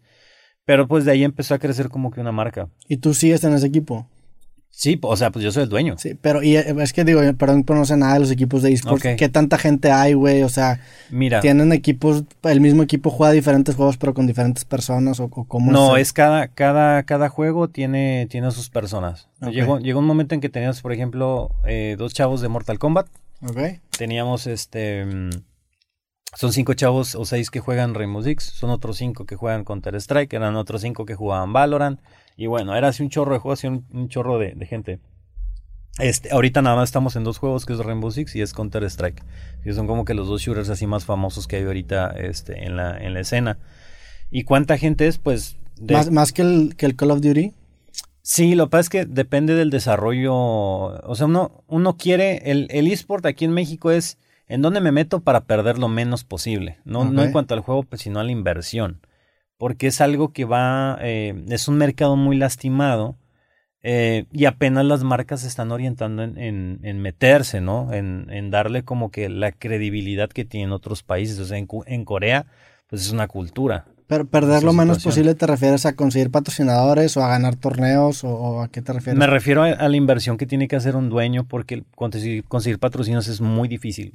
Muy, muy, muy, muy, muy cabrón. Pero entonces te metes, o sea, tú escoges un juego, armas un equipo para ese juego y a eso te refieres con inversión. Ajá, es la inversión. Obvio, el, bueno, cada quien tiene como que su, su manera de trabajar, pero la mía es, si yo te voy a meter un equipo para que juegues para mí, eso debe ser remunerado. Sí. Generalmente aquí hay un chingo y es una práctica común de que, ah, sí, güey, voy a hacer un equipo, no te pago. Si ganas el premio es tuyo. ¿no? Pero ya, cuando es profesional, ahora sí ya, ya tienes una presión de, como los equipos de fútbol, de, ganar o pasar mínimo a para poder recuperar algo. Sí, entonces es como que hacer que, o sea, ¿cómo haces que un chavo de 18, 19 años se formalice mentalmente para decir, ok, tengo que no puedo decir un día, ay, no quiero jugar, qué flojera, ¿no? O sea, le tienes que pagar un salario fijo. Ajá, le tienes que pagar un sueldo para que él se motive. Porque para un chavo de 18, 19 años a lo mejor no es mucho, pero tal vez 3 mil, 4 mil pesos al mes significa un chingo. Sí. Porque dicen, chingados, que quiero ese teclado nuevo, ¿no? o quiero esta tarjeta, o quiero, no sé, alguna cosita, ropa, lo que sea. Entonces se van a esforzar y te van a dar lo, máximo. Y aparte, pues yo, esa es mi, mi, mi ley de trabajo, es todo, todo trabajo requiere una remuneración. Y actualmente todas las personas que trabajan conmigo, editores, este, el manager de mi equipo, todos mis jugadores, absolutamente toda la gente que trabaja conmigo recibe una remuneración económica. Y ahí también es, o sea, me, interesa mucho el tema de, de, los equipos de esports porque es muy similar a un club de fútbol, güey. Y supongo que hay incentivos de, de ganar ciertos torneos o de en los torneos hay, premios para los primeros que tres, cuatro, cinco. Tres, cuatro. O sea, depende de la liga. Pero generalmente en la liga a veces te da un apoyo económico. Eh, porque quieren ciertas cosas de los equipos, ya sea que sea presencial o, no sé, cosas específicas que tengas una gaming house, por ejemplo, que es un, como una pues, casa donde están todos ahí entrenando todo el día y ahí viven y todo eso, como un Big Brother. como las instalaciones del club, güey. Ándale, las instalaciones del club. Eh, y pues dependiendo de eso ya vas, vas agarrando, agarrando ingresos, este, y pues ahí metes, metes a los chavos y pues sigues toda como que la, la dinámica, ¿no? ¿Y ahorita en cuántos juegos está tu, tu, Estamos en dos nada más. ¿Y tú juegas en alguno de los dos? No, ninguno, malísimo. O sea, tú eres el directivo, haz de sí, cuenta. Eres el Jorge Vergara, haz de Ándale, soy, soy, el Vergara del, del equipo. este, digo, no juego mal, pero pues estos güeyes o sea, Juan, muy bien. ¿Y qué, qué, es, qué es lo que se requiere para ser profesional en un juego desde la parte técnica? O sea, con práctica llegas o necesitas, o, tú que lo ves, sientes que necesitas como un talento. E, este güey es como, los juegos son como Ratatouille, güey. Ok. Ok, o sea, de que, que el, lema de Ratatouille es que todos pueden cocinar, ¿no? Y aquí es todos pueden jugar, cabrón. El problema es que unos le tienen que meter más horas que otros. Hay, hay gente que se le da y gente que no, ¿no? Entonces, por ejemplo, los jugadores de, de ahorita, de, del equipo que está más activo, porque el otro día entró como en periodo de vacaciones, tienen que entrenar a partir de las 5 o 6 de la tarde, se van hasta la noche, 11, 12 de la noche, todos los días. Y antes de entrenar, probablemente estén haciendo, este, estén jugando el mismo juego, pero ellos solos, rankeando y practicando yeah. y cosas de esas. O sea, cuando, entrenan, entrenan en equipo. Ajá. O sea, entrenan en equipo, en, se ponen a jugar ellos el, juego en línea en equipo. Pero juegan ellos antes solos y a veces después de que terminan su entrenamiento se pueden hacer stream y siguen jugando el mismo juego. No mames. Sí, pues son 10, 10 horas diarias. O sea, entre 6 y 10 horas diarias es lo que le dedican. Y, y en ese sentido, por ejemplo, que pase un juego desaparece. O sea, porque eso es lo que me ha alejado mucho a mí, por ejemplo, empezar a jugar un videojuego que no, que creo yo, o a lo mejor estoy mal, que no existe como un ajedrez de los videojuegos en el sentido de que es un juego que hasta la fecha se mantiene vigente y sigue habiendo un campeón mundial desde los 30 o de los 20 que empezó como que toda esta cultura. ¿Qué juego se ha mantenido vigente si es que hay uno, güey? Uy, es que hay un chorro. O sea, todos, todos los juegos se mantienen vigentes. Pero, pero a nivel de, de incentivos económicos grandes. A nivel de incentivos económicos grandes son los que están de moda. Entonces, eso dificulta un poco el, el, el enfocarte o, meterte tanto juego. Más, más, en, más en el país, porque de hecho sí hay. O sea, por ejemplo, el, el campeón de mundial de Smash Bros. es mexicano y ha ido pasando a través de todos los Smash que van saliendo. Pero sigue siendo Smash, o sea, eh, van avanzando conforme avanza el juego. Ajá, exactamente, se, van, se, van, adaptando. Y por ejemplo en FIFA es igual, o sea, en FIFA supongo que ahorita en FIFA, FIFA 21. En FIFA es igual, exactamente. Entonces todos adoptan nuevas reglas cada vez que salga un juego nuevo. Exactamente, si tiene continuidad ese juego, todos se adaptan. Pero por ejemplo hay juegos como el Counter Strike, que ya tiene 10 años eh, nada más estaba evolucionando el juego y pues igual se siguen adaptando, sigue siendo el mismo juego, hay, sigue habiendo apoyos económicos, las competencias son este super vistas, tienen millones de, viewers en el, en el momento, o sea, depende, depende del juego, pero generalmente son los de moda. Y por ejemplo en los, en los first person shooters, con cada iteración sí sientes tú una diferencia muy cabrón cuando lo juegas a un alto nivel, o sea, o, o los más cabrones, o sea, mi pregunta es que si los más cabrones se mantienen entre generación a generación, o si cambia mucho eso eh, sí llegan a mantenerse, pero en algún momento va a llegar unos güeyes más jóvenes que le van a ir a romper la madre. sí, como en todos los deportes. Como por ejemplo ahorita en, en, Fortnite, que el, que ganó el campeonato mundial la vez pasada, creo que tiene 16 años. Sí, qué mamada. Entonces, pues como que todos los güeyes de 25, 28, streamers grandes y así, o sea, güeyes que ni calificaron y tú los ves jugar y dices, no, o sea, este güey es buenísimo jugando. Y hay unos que ni calificaron. Y acá un chavillo de 16 años fue y les puso una, una reverenda madrina. ¿Qué tanto crees que suerte en, ese tipo de competencias? Porque, por ejemplo, a mí me gusta mucho el póker y lo sigo mucho el Texas Hold'em desde hace unos hasta 15 años. Y pues obviamente está la élite de los jugadores de póker, pero no necesariamente siempre ganan los torneos porque el póker tiene mucho este factor de suerte. Sin embargo, a largo plazo, estos grandes jugadores se mantienen constantes y acaban haciendo una carrera remunerada. ¿Sientes que hay ese factor suerte en el tema de videojuegos o no tanto? Dependiendo de qué juego. O sea, los Battle Royales que son los que están de moda, este, Fortnite, Free Fire, este... Ahí es un poco más de suerte, ¿no? Los Battlegrounds, ahí, ahí se mete el factor suerte, porque es donde caes y si, si hay donde caíste hay una buena arma o si no te salió nada. O sea, hay muchas cosas que dependen de, de, de todo. Pero, por ejemplo, juegos como Counter-Strike, Rainbow Six, este, Call of Duty, tienden a ser, eh, bueno, Call of Duty, pero no en Battle Royale, sino en su formato multiplayer, tienden a ser de mucha planeación, de mucha estrategia.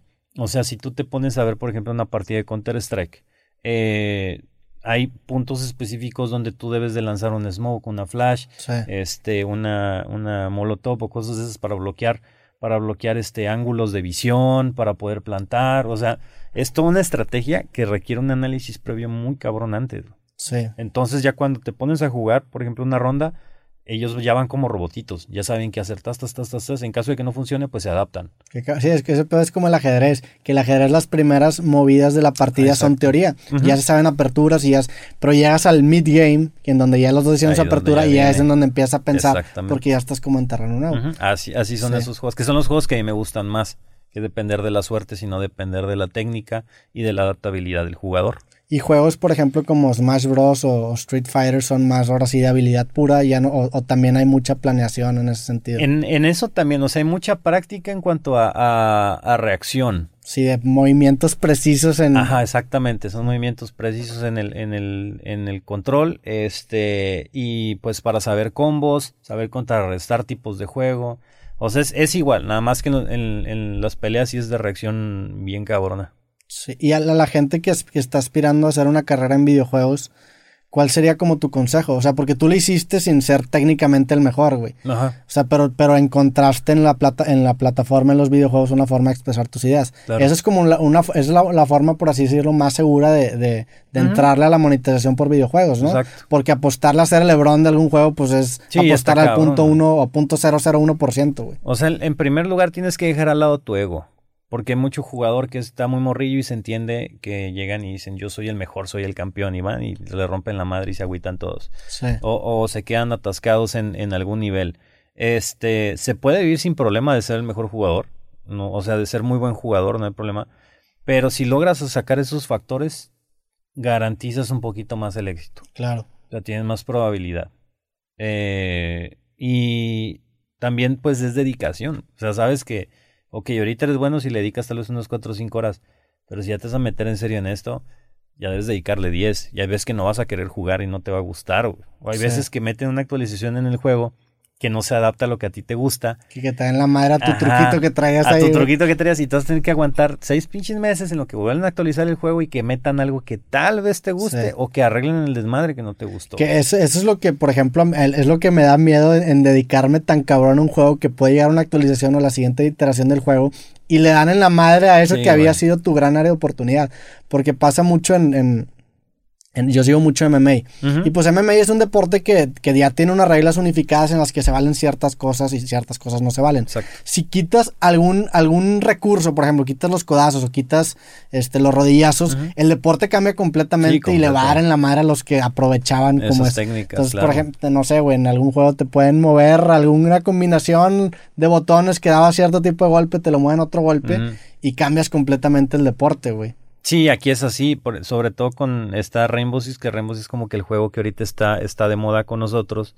Eh, y ahí es así, güey. O sea, es un, el juego se trata de terroristas contra, contra el equipo SWAT, de cuenta. Entonces, eh, los terroristas prácticamente defienden un área, una, una zona, una casa, un edificio, lo que sea, y todas las paredes se rompen, se rompen los techos, se rompen los pisos, puede reforzar, hay un chorro de aparatos para para poder limitar el uso de granadas, este, o detectores especiales. Es, una, El juego requiere muchísimo conocimiento de, lo, de los operadores que se usan, del, digamos que de los monitos que se usan dentro del juego. Entonces es un juego demasiado complicado de entender. Y es un juego que cambia cada, cada cuatro o cinco meses, le dan la vuelta bien cabrón. Y sale otro desmadre. Y sale otro desmadre, güey. Entonces, otra vez estrategias, ver cómo se adapta tal equipo contra el que vas, estudiarlo. No, es así todo, es un desmadre completo. Y las habilidades que agarras en cierto juego, sientes tú que se pueden. Digo, obviamente, si eres muy bueno reaccionando, pues eso te va a ayudar en cualquier videojuego. Pero tiende a pasar que a lo mejor hay, hay jugadores profesionales en un chingo de juegos Sí, sí, sí, sí los hay. O, sea, sí, sí se pasan muy cabrón las habilidades de un juego a otro en ese sentido. O sea, juegos parecidos sí se puede. Por ejemplo, hay mucha gente que juega Team Fortress y de ahí se pasó a Overwatch. Hay gente que juega Counter Strike y ahorita está en Valorant, ¿no? ¿Y siguen estando a ese nivel tan cabrón? Sí, o hasta pero más. Pero es por, es por el tema de dedicación, ¿no? Que, que pues también eso creo que es bien importante. El, hay, hay un, vi un video hace poquito de no me acuerdo de quién, pero hablaba de la, inclinación natural. O sea, cuando tienes tu inclinación natural a ciertas cosas, garantizas de cierta forma en el que te vas a obsesionar. Porque, por ejemplo, yo con el tema de... Digo, supongo también que con el videojuegos, con el tema de videojuegos, si los videojuegos son algo que haces naturalmente en tu tiempo de ocio, aunque te acabes hartando de eso, pues tu forma de despejarte va a ser a lo que te inclina naturalmente, entonces vas a seguir haciendo. O sea, exactamente. cuando tienes como que esa predisposición a jugar en tu tiempo de ocio es cuando, pero pues en los videojuegos casi todo el mundo es así. O sea, casi todo el mundo juega videojuegos en, ocio. Entonces, pues en teoría. chance va a ser más competitivo. No sé, güey. No sé ni qué, no sé ni qué punto iba a decir, Como que me perdí en el camino. Es, es este. O sea, en cuanto a los juegos, sí se pueden adaptar porque el jugador. Eh, O sea, tú, tú, velo, tú velo como esto. El, el mousepad que tú utilizas para mover tu, tu mouse siempre va a ser eh, la misma cantidad de movimiento en todos los juegos. No importa el que sea, tú debes de adaptar el movimiento del mouse, el movimiento en el mousepad para que sea lo mismo que sea mover el, el, personaje en la pantalla. ¿Ok? Por eso es que los güeyes que juegan usan mousepads de este tamaño, güey. No utilizan el pinche mousepadcito de oficina. Eh, porque prácticamente es una representación del monitor lo que tú estás moviendo. Y quieres que sea lo más uno a uno posible. Ajá, exactamente, lo más uno a uno posible. Entonces, si eso lo logras adaptar a todos los juegos, no importa en qué juego te cambies, vas a ser bueno. O sea, las mecánicas ya las traes. Sí, las bases mecanográficas, por así decirlo, se mantienen constantes entre juego juego. Nada más es cuestión de adaptar un poquito. Entonces se pueden adaptar a juegos que se dan más, sean menos, sobre todo por la toma de decisiones. Hay juegos que requieren más toma de decisiones, hay juegos donde no.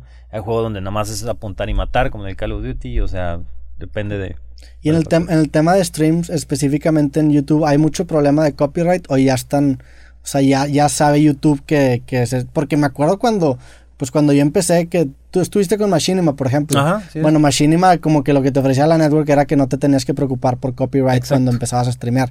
Ahorita ya, sin tener una network, ¿puedes hacer eso o también sigue habiendo pedos? No, ya, ya no necesitas la network como tal. y, Nintendo también se puede, porque me acuerdo que hubo un momento en el que Nintendo no te dejaba. Eh, te dicen, o sea, tenías que hacer un contrato con ellos o no sé qué, y ellos te pasaban como una whitelist. Ajá. Pero ahorita ya quitaron eso. Entonces prácticamente los que eran de Nintendo, o sea, se los pasaron a joder completito.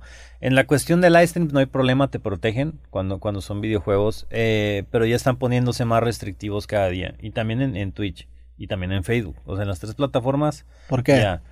porque te están pidiendo que, eh, por ejemplo, un juego como Grand Theft Auto, que tiene, eh, tú te metes, te metes al carro y suena una radio y ah, empieza a sonar una canción y así, bueno, te piden que lo quites ya. Dicen, esta, esta música, juegos que tienen, que son muy famosos por el soundtrack, que son soundtracks muy bonitos o, son soundtracks muy rockeros, no sé, como el Doom y así, pues ahora tienes que quitarle la música para poderlo transmitir. y, tienes ahí un ser, una configuración en que le puedes quitar la música cuando te ah, ya, ya te lo traen, ya lo traen los juegos, ya los empiezan a sacar, inclusive hay unos que ya traen para, para quitar canciones específicas, o sea, tú le pones streamer mode y quita canciones específicas. es como live stream friendly. Ajá, exactamente, live stream friendly, pero sí, sí está afectando cada vez más. ¿Y tú, nunca tuviste problemas con networks o con...? Porque yo en Machinima tuve un pedote en su momento para salirme, porque yo también estuve un rato. Ajá. Este, ¿no, ¿No te enfrentaste a ese tipo de problemas en YouTube? No, fíjate que no. Yo, yo creo que fui la única persona que quedó bien con Machinima. sí, yo creo que eres la única persona que conozco. porque yo estuve hasta el final. Estuve hasta cuando fueron comprados por Fullscreen. Y ahorita sigo con Fullscreen y no he tenido ningún problema. Yo estuve con Fullscreen también me la super pelé en salir. Sí, y de, de, hecho, después de esas dos experiencias dije, güey, ya no más networks. Y ahorita están como que saliendo networks para, para podcast, que son de audio. Hay una que está ahorita muy famosa. Y dije, güey, así que hago tres veces y ya el pendejo soy yo, güey. Entonces ya como que a mí me quedó un, mal sabor de boca, güey. Pues es que la, network supuestamente es para que te consigan más cosas. O sea, en algún momento Machinima sí conseguía cosas para, para gamers. No, y el CPM que te dan estaba bueno. O sea, yo me acuerdo que decía, güey, estoy ganando una buena lana y tengo una fracción de las visitas que tengo ahorita con ese CPM. Bueno, ahorita también, ahorita la neta también está o Sea, o sea, te tocó el auge de los dos dólares. Sí, me, ah. tocó cuando pagaban en dólares y pues yo ganaba en dólares y no tenía tantas visitas y era que, güey, pues estoy sacando sí, buena lana. claro. Sí, eso también me ayudó a mí, digamos, para, para venirme a esto de de, lleno. Chance fue tu skills de psicología que, te hizo quedar bien con las marcas. Sí, pues, pues es que siempre, por ejemplo, el, patrocinador que tengo, los de Corsair, adquirieron el gato. Este, el gato son estos güeyes que tienen capturadoras, micrófonos. Sí, tengo este ahí el, Stream Deck. Ah, vándale. El Stream Deck es de quién, del gato. Del gato. Así es. Entonces Corsair adquiere el gato. Eh, y el gato fue mi primer patrocinador hace ocho años. Este, y lo adquieren y, y, el gato es el que me mete a Corsair. Ellos me recomiendan a mí y dicen, güey, agarra este cabrón. O sea, nos compras a nosotros, pero también vienen incluidos ciertos influencers. Este, y, y me quedé con ellos. Y es una marca que me dio la oportunidad en, en su momento, que al inicio, eh, creo, me pagaba 200 dólares al mes, era como que su patrocinio. Y pues en dólares aquí pues está bien chingón, la verdad. No, no me quejo de nada. Más lo que pagaba Machinima y todo eso llegó un momento en donde em, surgió una oportunidad para mi esposa para regresarnos acá a Monterrey y me dice, ¿qué onda? ¿Abandonarías todo? por prácticamente por mí por regresarnos porque ya no quería estar allá a fin de cuentas este regia de familia pues quería estar acá con su familia y, y le digo pues esto es lo que gano de, de esta madre que hago como hobby tú dices dice no pues vámonos y para atrás, güey. Y así empezó todo el, todo el rollo. Y quedé pues casado con el, con el gato ahorita. Y ahí te empezaste a profesionalizar. Ajá, ahí me empecé a, profesionalizar. En ese inter pasó lo que tú me preguntaste con Duxa. Eh, porque le digo, o sea, yo quería, yo quería conocer güeyes más grandes que yo. Quería que me, que me dijeran qué estaba haciendo mal o qué necesitaba para poder crecer como ellos. Digo, eran güeyes de 16 mil suscriptores, 20 mil, 40 mil, ¿no? Sí, pero en su momento eran gigantes. Sí, güey, todos los veías y decías, no mames, o sea, llegar, llegar allá es, es una tarea, algo deben de estar haciendo esos güeyes que yo no esté haciendo, ¿no? Y viene este reto de Duxa que me dice, eh, subo un video diario, güey. Fue un video diario por un mes y grabamos tú y yo juntos. Que ese güey, digo, yo lo, también lo, lo, seguía, era de los pocos streamers que seguía en su momento y lo seguía porque pues estaba en todos lados el vato. Pero siento que llevó el, tema de cantidad a un extremo muy cabrón de que ya subía, como me acuerdo que subía como 10 o 15 videos al día y era que hay, güey. Sí, él, él pues en, en algún momento era como que mi guía, pero yo un día le dije, ¿sabes qué? Estás, estás loco, güey. Digo, estás mal porque tenía dos canales y en cada canal subía como 7 videos. Sí. Pero no era videos de calidad, o sea, en una se agarró a subir noticias y era como que, ah, hola, ¿qué tal? Este, sacaron esta agua, muchas gracias, un minuto de, de video y ya sube. Y pensando que iba a subir y así, entonces era algo como que muy, muy nocivo, que pues realmente no te hace crecer, o sea, estás a lo mejor hartando a tu público, estás sesgando tus demás videos, que a lo mejor sí tienen más relevancia o más importancia, por andar, por apresurarte a sacar contenido, ¿no? Sí, creo que es encontrar ese sweet spot ideal entre cantidad y calidad, güey. A mí también con este podcast y los clips, yo subo tres clips al día y lo intenté subir a cuatro y ya me di cuenta que ya estaba como que saturando a la gente, entonces, y aparte el subir cuatro clips al día ya es como que los clips de cada capítulo los tengo que estar más cortitos, entonces siento que pierden calidad. Entonces, para mí el sweet, el sweet spot fue tres clips al día, que, eso, que es bastante y es bastante cantidad, pero sigue manteniendo esa calidad. Pero bueno, acá, acá son temas específicos que estás agarrando. Imagínate allá, o sea, hay un video muy... El video más famoso de Duxa se llama este Super Fail Porno. Ok. Eh, se trata de, de, un fail de una película pornográfica que lo dijo en 45 segundos y tiene, no sé, güey, 120 millones de reproducciones. Sí, qué mamada. Entonces dices, ¿qué pedo? O sea, eso no te dejó nada. O sea, la gente se encabronó porque pues iban a ver porno tal vez ahí en, en YouTube y no lo lograron. No sé cuánta de esa gente se te quedó. O sea, de esos 120 millones de reproducciones, ¿cuántos se te suscribieron? No sé. Sí, que eso, eso es una... Yo también hace...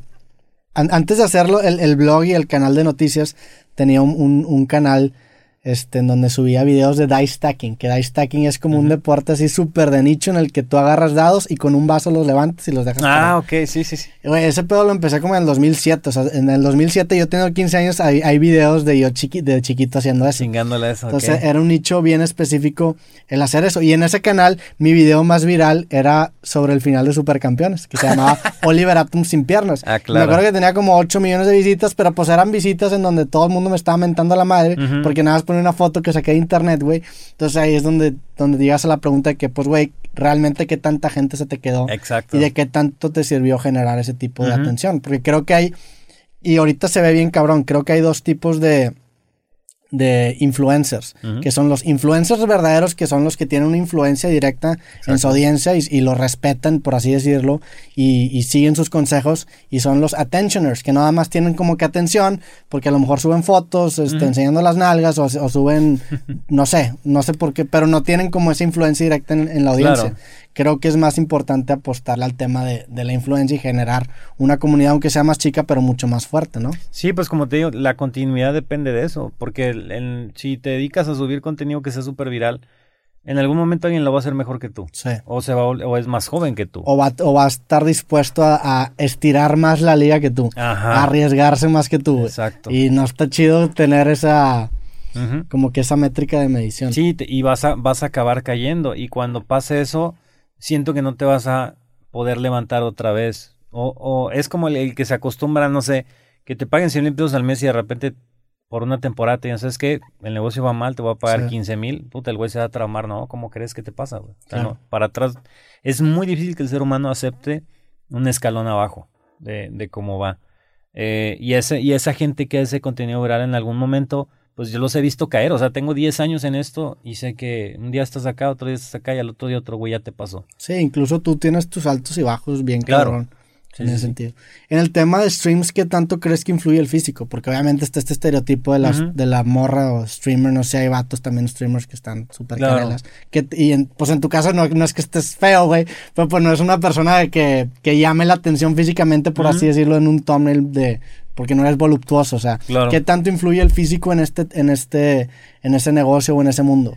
Influye bastante, güey. Bueno, es que es, es como todo, o sea, el estereotipo del gamer sí está como que el gordito, el de lentes, sí. o sea, sí, sí sigue todavía un poco. Este, pero pues ya no tanto, o sea, ahorita ya es, ya es muy de modas. Hay mucho streamer que es, que es delgado, bueno, pocos van al gimnasio. Este, digo, yo antes de la pandemia sí me dedicaba así ir al gimnasio y todo. Tenías hasta un reto, ¿no? Ese pedo que, que le invitabas a la gente a que no nada más se quedara sentado, sino que también hiciera. Y, y siempre, siempre he tenido los brazos muy gruesos cuando, cuando entonces la gente ve como que esta parte de acá para arriba y dice, no, no, no, yo también quiero tener tus brazos y no sé qué. O sea, sí es, sí es importante. Pero pues también es... Pero como en todo, ¿no? Ajá, como en todo. O sea, mantener, mantener cierto físico y pues también que la gente vea que, que, te quieres a ti mismo, ¿no? Que te dedicas tiempo, no que te descuidas. Y a su vez también los impulsas a ellos a que lo hagan, ¿no? A tratar de cuidarse. Yo les digo, ok, pues tal vez antier estaba quejándome porque me robaron un bigote, pero ahora me estoy quejando porque me estoy chingando mi dieta, ¿no? Sí. Y pequé un día así, pero los siguientes dos días no voy a pecar, no voy a hacer nada. Y de aquí, pues voy a hacer ejercicio hasta aquí, ¿no? O sea, sí es, sí es importante todavía. En el, en el caso del público este, más joven, pues obviamente sí se van por lo femenino. Este, y ahorita pues hay una competencia impresionante entre las chavas que es a ver quién enseña más, ¿no? Sí. Que no está mal, pero, no se me hace tan sano. Es, también, pero no es sano, exactamente. Hace poquito también estábamos hablando en, un podcast de la cultura TikTok que es similar en el sentido de que pues son chavitas que tienen muchas veces menos de 18 años bailando, enseñando y, y como se dan cuenta que entre más enseñen, el algoritmo los premia más, pues están construyendo una identidad con base a eso, güey, con ese feedback loop recursivo de intentar enseñar más para que el algoritmo me dé más. Entonces construyes una identidad que no está tan sana, güey. Sí, es algo que es difícil de explicarles porque yo a veces me pongo a hablar de ese tema y trato de no tocar puntos fuertes para que no caigas en, ay, güey, este güey tiene, se está muriendo de, de envidia, ¿no? Sí. De que no tiene ese éxito y todo. Pero yo que estoy metido en agencia y que no me consigo trabajo nada más para mí, eh, me topo con, con, la pared que ya están empezando a poner las marcas en ver a chavas que enseñan de más, o más bien que enseñan mucho para los criterios de ellos, y aunque tengan millones de seguidores y así, no pueden este, contratarlos, ¿no? No, pueden, no pueden mantenerse en, en, ese trabajo. Y yo siempre le he dicho a la gente que, el, que los influencers que no saben cuánto pagan de marketing es porque realmente no son influencers. O sea, los güeyes no se han dado cuenta que tú puedes ganar en un mes cinco veces más de lo que ganas de YouTube. Si eres una persona seria, si tienes trabajo y tienes marcas atrás de ti. Sí. No tiene ningún problema. Y pues muchas veces ahorita están las chavas con, por ejemplo, está la moda de los Prips y de los OnlyFans. Sí. Entonces sí, güey, ganan un chingo. Tengo amigas que ganan 3 millones de pesos al mes. Qué más de esa madre. Y dices, a ver, espérate, güey. O sea, he estado ha existido la pornografía desde un chingo de tiempo. Eh, pobres mujeres a cada rato salen documentales donde los maltratan y no sé qué, todo eso y no les pagaban nada. Y ahorita, este, por los strips y OnlyFans que, que, que lo que hacen es pues eh, impulsar el morbo, se levantan 3 millones de pesos al mes. Es que el ser humano es una máquina de narrativas sexuales, güey. O sea, el hecho de que la ubiques por estarla viendo en algún stream, güey, hace que le crees un, un, valor intrínseco mucho más grande a sus fotos. Pero también te topas con esa línea pues también de que pues las mujeres tienen la libertad de vestirse y expresarse como que tú estás como en ese en ese en ese limbo incómodo en el que no sabes si premiar esa libertad o si castigarla, porque también pues una mujer tiene todo el derecho de decir que pues yo puedo hacer lo que a mí se me hinche y si una marca no me va a contratar por eso, pues el problema es la marca. Pero pues también, no sé, güey, es que es un tema bien... Sí, Es, es, un tema delicado. Yo lo que digo es que no está mal, que, está, que está bien. Si quieren irse por ese lado, está bien. Y la gente me pregunta, es que, por ejemplo, yo quiero empezar a streamear, pero ¿cómo le voy a hacer si ella me está robando los viewers? Y le digo, no, espérate. Le digo, es que yo jamás he considerado que las amigas que, que yo tengo que, que, salen escotados así me roben a mi audiencia. Si la audiencia es lo que busca, es lo que va a ir a ver, güey. Sí. Si la audiencia quiere, quiere verme a mí, bueno, va a venir a verme a mí. Si, eh, si la, esa audiencia no viene contigo, es porque tú no eres, este, tú no, no les provocas, digamos, este, algo para que te vean, no, no les das una razón. Claro. No pienses que te lo están robando. Yo lo que voy más es el futuro es cuando he dicho, ok, pues tienes 22, 23 años, va, punto que el OnlyFans te dure 3, 4 años, hay una tonelada de, chicas que vienen ahorita que son más jóvenes que tú, más guapas, este, que por más que te operes a lo mejor no vas a poder competir contra ellas. Sí, tu distintivo a fin de cuentas es algo físico y temporal que, que no depende de ti mantenerlo vigente, por así decirlo. Así es. Cuando tu, cuando tu distintivo es capital intelectual o experiencia o, o, incluso un estilo de platicar las cosas, ya, ya se vuelve un poco más perineal, por así decirlo, o más longevo, el que lo puedas estar manteniendo. O, hacerlo más artístico. Es que muchas llegan y dicen, ah, nomás si se pueden enseñar, ¿no? Y se tapan y listo. Pero yo tengo amigas que lo hacen mucho más artístico, le invierten, son, se vuelven cosplayers tal, vez, este, y eso les ayuda a crecer mucho y te da un estatus más, más alto, ¿no? A, la gente que, que, dice, ah, bueno, esta no nomás enseños, esta se está metiendo con el arte del cosplay, que es algo que le interesan los, los, mismos animes que a mí me gustan. Exactamente. Sí. Representan anime, representan juegos y, y, obvio pues ahí también viene la, ah, pues ya los empiezan a invitar a eventos, oye, te puedes vestir acá y se vuelven cosplayers muy famosas y al rato pues está como, hay una cosplayer muy famosa que se llama Jessica Nigri. Sí, sí la conozco de hace un este, chingo. Sí, de hace un madero. Salía con Philip DeFranco ella, no sé si ubicas a Philip DeFranco. Ándale. Es, este, tenía un... Sexy Phil se llama. Ajá. Sí. Eh, y ella, ella hizo un cosplay de una persona que se llama Lollipop Chainsaw, que es un juego de una porrista que va, este, trae su novio zombie, creo, y va destazando gente. Y ella hizo un cosplay y se volvió así, súper viral, súper famosa. Sigue estando activa. Ya, sí, sigue la dejé de seguir hace como 3, 4 años. Sí, sigue estando activa. y, que está bien cabrón. Y sigue siendo así como que la, la diosa del cosplay. Bien cabrón está chido eso, el combinar obviamente tus atributos físicos también con algún, con algún, con arte. Con arte, exactamente. Y también pues para el otro lado de la moneda que a lo mejor no está viendo un güey que dice, pues güey, estoy bien culero y el chile pues no puedo competir directamente con, con a lo mejor personas que físicamente se ven bien cabrón. Pues también creo que a lo mejor es un camino un poco más difícil, pero creo que es un camino que vale más la pena. Hay, hay un concepto que, que, se llama la desventaja del privilegiado. Y creo que se da mucho, por ejemplo, en las escuelas.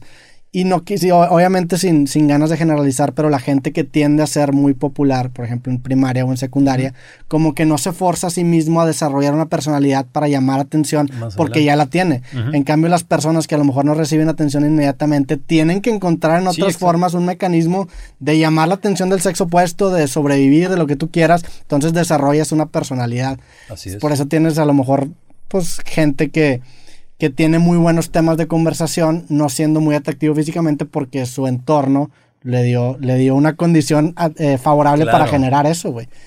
Sí, yo, lo que le digo a la gente, le digo, eso de que, ah, no streameo porque soy feo, le digo, eso sácatelo de... de porque, el, ¿qué decimos entre los hombres? Verbo mata carita, ¿no? Sí. Entonces, ¿qué es lo que necesitas? Pues verbo. O sea, es lo mismo con la gente. O sea, no. Puedes ser, ser a lo mejor la persona menos agraciada, pero, pero si tienes cierto carisma o tienes cierto liderazgo o, llamas de cierta forma la atención con, con, lo que tú dices, con tus ideas, pensamientos y todo eso, con eso ya lo hiciste. Sí, aparte fungen dos, dos roles distintos. Obviamente está tu rol sexual de querer ver este, a lo mejor alguien que te atraiga físicamente, que eso pues tú como vato no se lo vas a cumplir al otro vato si es que no le gustan los vatos, ¿verdad? Claro. Pero pues también está esa necesidad de conectar con alguien, de escuchar temas de interés que eso sí lo puedes cumplir. Y, y, pues sí, sí, creo que si pegas teniendo esas condiciones, pegas todavía más fuerte porque construyes una audiencia más leal que no dependa tanto de tu físico, por así, así es. Pero sí es, sí es bueno, o sea, sí siempre debes de pensar en cuidarte. Sí. Y no es porque la, la gente ve eso y, y, pues eso también se refleja en tu personalidad. ¿Juegas tú en computadora, o no juegas en consola? Era consolero, eh, nada más que hace como cinco años me cambié la computadora. ¿Por qué? ¿Por tema de eficiencia ah, mm, es que es más... ¿Cómo te diré? Sí tienen más ventaja los que juegan en computadora que los que tienen en consolas, ¿no? Pues ya no. ¿Ya no? O ya sea, ya la consola es tan buena que ya aquí para una computadora. Más bien les metieron muchas ayudas para que pudieran competir contra los de PC. ¿Cómo? por ejemplo, si tú juegas Call of Duty, este, pues en, en, hay, una, hay un concepto que se llama aim assist este, entonces, si tú juegas en mouse, no existe ese concepto. Es a donde tú muevas el mouse y vas a apuntar. Si tú lo haces con control, el aim assist lo que hace es te, te da pequeñas ayudas para meterte hacia lo que tú estás apuntando, mm. hacia un objetivo disparable. ¿no? ok, entonces te, predispone a que la tienes más seguido porque la inteligencia entiende que le quieres apuntar a esa cosa. Así es. Entonces, si tú pones videos donde, donde estás con control y estás en PC, vas a ver que el de control prácticamente le jalan la mira para que pegue. Y el de PC, en el de PC, si no muestra el mouse tantito, fallas. Es mucho, sí. Y en el Call of Duty, para poder emparejar y que todos jugaran felices, pues metieron como que esa ventaja. Porque los de PC se los hacían cagada a los otros, ¿no? O sea, sí. era una diferencia notoria. Sí, porque no es lo mismo. O sea, yo me quedé en eso. Dar la vuelta con el mouse, por ejemplo, a dar la vuelta con el control y hacerle así al stick y que dé toda la vuelta, entonces es más, más lento. Pero ya con eso se logró compensar un poquito. Y, por ejemplo, en Call of Duty esas, esas pantallotas gigantescas sí ayudan muchísimo, en, o sea, en el tema de sí te dan una ventaja competitiva, cabrón. Las pantallas estas que son como estiradísimas y que te dan como un mayor campo de visión, Eh, ¿o sientes que es puro... Está, está limitada tu vista. La verdad es que el- la persona que juega, la, la mejor medida para jugar es 24 pulgadas. Un monitor de 24 pulgadas. Esa es la mejor medida para jugar. Es la mejor medida. ¿Por O qué? Porque es lo que tu vista abarca y... Ajá, es lo que tu vista abarca y lo abarcas en este O espacio. sea, tú juegas con 24 pulgadas. Yo juego con 27. Por, nada más para tener más... Para estar más cómodo y estar más alejado. Como Ya. estoy mucho tiempo en los monitores, este, para estar más alejado. Y para estar viendo acá el chat y así, no, no estar forzando la vista como loco. ¿Tienes lentes de luz azul o no? Este, no, pero los monitores sí son de luz. Ah, ok, los monitores te cubren ese pedo. Ajá, en teoría. Sí, yo me acabo de comprar unos porque, pues yo también estoy mucho tiempo frente a la pantalla y siempre tengo los ojos rojos, güey. y siempre es de que pinche Roberto, ya está, está todo marihuano, ajá. Entonces ese pedo me ha ayudado a combatir un poquito. Sí, bueno, sí. eh, O sea, la, la idea de las 24, la- las pantallas estiradas te sirven, por ejemplo, si vas a jugar juegos de carrera, a lo mejor, o de aventura, que quieres ver un paisaje o algo así. Pero más por experiencia. Ajá, por, por la experiencia de juego. Pero realmente el shooter, eh, tienes el monitor acá y pues tú no vas a poder ver más allá de, de tu periferia, entonces no tiene caso. ¿Cómo, cómo dirías tú que, que, o sea, sientes que el ambiente entre streamers es mucho de competencia o es mucho de colaboración? ¿Y cómo tú resaltas o sobresales de, Ah, de los demás? O, o ya, pues digo, ya estás establecido, ya no es de que tienes que... O sea, ya tienes tu audiencia. eh, antes, antes sí era un poco más de colaboración. Ahorita, eh, específicamente en el, en el medio donde yo estoy, tal vez la edad está haciendo un poco de, de problema con otros streamers, porque es como que están los streamers que son más jóvenes que yo, que tienen una audiencia súper más joven que yo, pero es súper más activa que la mía Sí. en cuanto a cantidad, ¿no? Este, entonces a veces la rivalidad no la generamos nosotros, sino que la genera la audiencia. Eso está bien, cabrón. De repente generan Ajá. views que tú dices que, güey, yo no dije nada. Pero sí, sí, sí, es, tóxico el... Yo, yo no tengo problemas con nadie, yo no suelo meterme con, con nadie. Y cuando streameo con ellos, que son amigos míos también, este, yo estoy muy a gusto y platicamos a gusto. Pero volteas a ver mi chat o el chat de él, ah, ya está con este pinche ruco. Sí. Oh, ya está con este cabrón que dice pura mamá. Y, y lo hacen incómodo, güey. Es como Sí, que sí cabrones. bien, cabrón. si nosotros nos estamos respetando y nos llevamos a toda madre, porque ustedes no lo disfrutan. O sea, dejen esa pinche guerra de comunidades tonta. Sí. Entonces, pues a veces no jugamos juntos por eso. Pero realmente rivalidad como tal no hay. Sí. Más de comunidad. Pues es, es que también la, la audiencia más, más leal es la que tiene más arraigada su identidad con las comunidades a las que sigue. Entonces cualquier intento de moldear un poquito la comunidad, ya sea comparándola con otra comunidad, es como un ataque Sí, hacia sí. Entonces, también es, es bien, es bien difícil como jugar con eso, güey. Sí, no, no, no, no se puede. O sea, la, la identidad de la comunidad la tienes que respetar 100%. y Tú, no tú, de de, cambiar. Tú de más chiquito, o bueno, ahorita también, pero pues en, en tus etapas, por así decirlo, de adolescente, ¿eras muy fan de algo? O sea, ¿perteneciste a algún fandom? ¿O, o nunca fuiste muy fan de nada? Mm, No, realmente. O sea, mm, de las cosas que, que me gustan mucho era el básquet, los videojuegos en su momento, este, el fútbol un poco, pero así casado, casado con algo nunca. ¿Con una banda o con Puede ser Metallica tal vez. Metallica es tu banda Que favorita? empecé a, o sea, yo empecé a tocar guitarra como a los 11 años, estaba en la escuela de monjas. Ok. Sí, yo también estuve en la escuela, monja. Y empecé a tocar en, en una rondalla, este, y el primer disco que compré fue de Metallica, porque no sabía qué comprar, o sea, estaba así frente, o sea, escuchaba pura música religiosa y así, y dije, no, no puede estar así, entonces me, me metí, fue, viajamos a, a, a McAllen, creo, este, con mi familia, y estaba así en, en, no me acuerdo si en Walmart, ¿dónde estaba? Viendo así los discos, y fue el primer disco que agarré, güey, Sí. el, el álbum de Load de Metallica. Y por, por estar en una escuela de monjas le dio como un valor mucho más pesado a ese, ¿no? Ajá, sí, sí, sí, Es bien que está, está bien cabrón como esas etapas realmente determinan un chingo de tu vida, güey. Bien perro. O sea, por ejemplo, ese, ese póster que tienes ahí al lado es de una banda que se llama Angels and Airwaves, Ok. que es del cantante de Blink. Y a mí Blink me gustó mucho en, mi adolescencia también porque yo iba a casa de un primo y mi primo me regalaba discos. Entonces me regalaba cajas de discos y me regaló uno de Blink que no tenía caja. Entonces le pregunto, güey, ¿dónde está la caja? No, mi mamá me la quitó. Entonces me meto a buscar la caja en internet y me doy cuenta que la caja sale una pornstar, que sale como enfermera. Entonces el hecho de que me hayan prohibido tener esa caja me hizo... me dijo, pues es como si me dijeran, esto es lo que te tiene que gustar, güey. Y por eso se convirtió en mi banda favorita, güey. Está bien cabrón como la restricción hace que te acabes obsesionando que, más. Que, que, vayas para allá. Digo, yo me acuerdo, no, me obsesioné con la banda, pero me acuerdo que una vez me hicieron romper un disco de control machete. Ok, tus papás. El, de Give Me the Power, ajá. Eh, que porque era malicioso, ¿no? Te, te, te, impulsaba a la malicia y a hacer acá como que el demonio. Entonces, puta, me obligaron a tirarlo. Qué mamada. Y ya tiempo después ya creces y dices, qué pendejada. Qué estúpido. Pero también está bien cabrón como esta democratización de, la información que trajo el internet hace que todo eso ya sea obsoleto. Sí, exacto. Porque en su momento no había forma de, o sea, tu papá te decía y no, tenías forma de comprobar que no, güey.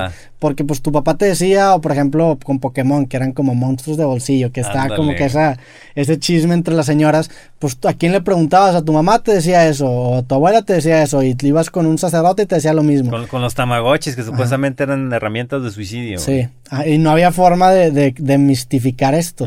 Y ahorita con el internet, pues ya cualquier, cualquier persona puede buscar en Google y se va a dar cuenta que es mierda. Exacto, sí, sí, todo, todo eso ha cambiado. Este, y tal vez de Metallica sí, porque eso fue una... Me marcó bastante, empecé a tocar guitarra eléctrica. Yo empecé a tocar en bares como a los 15 años, güey. ah, tocabas en bares. O sea, si tocas chido guitarra.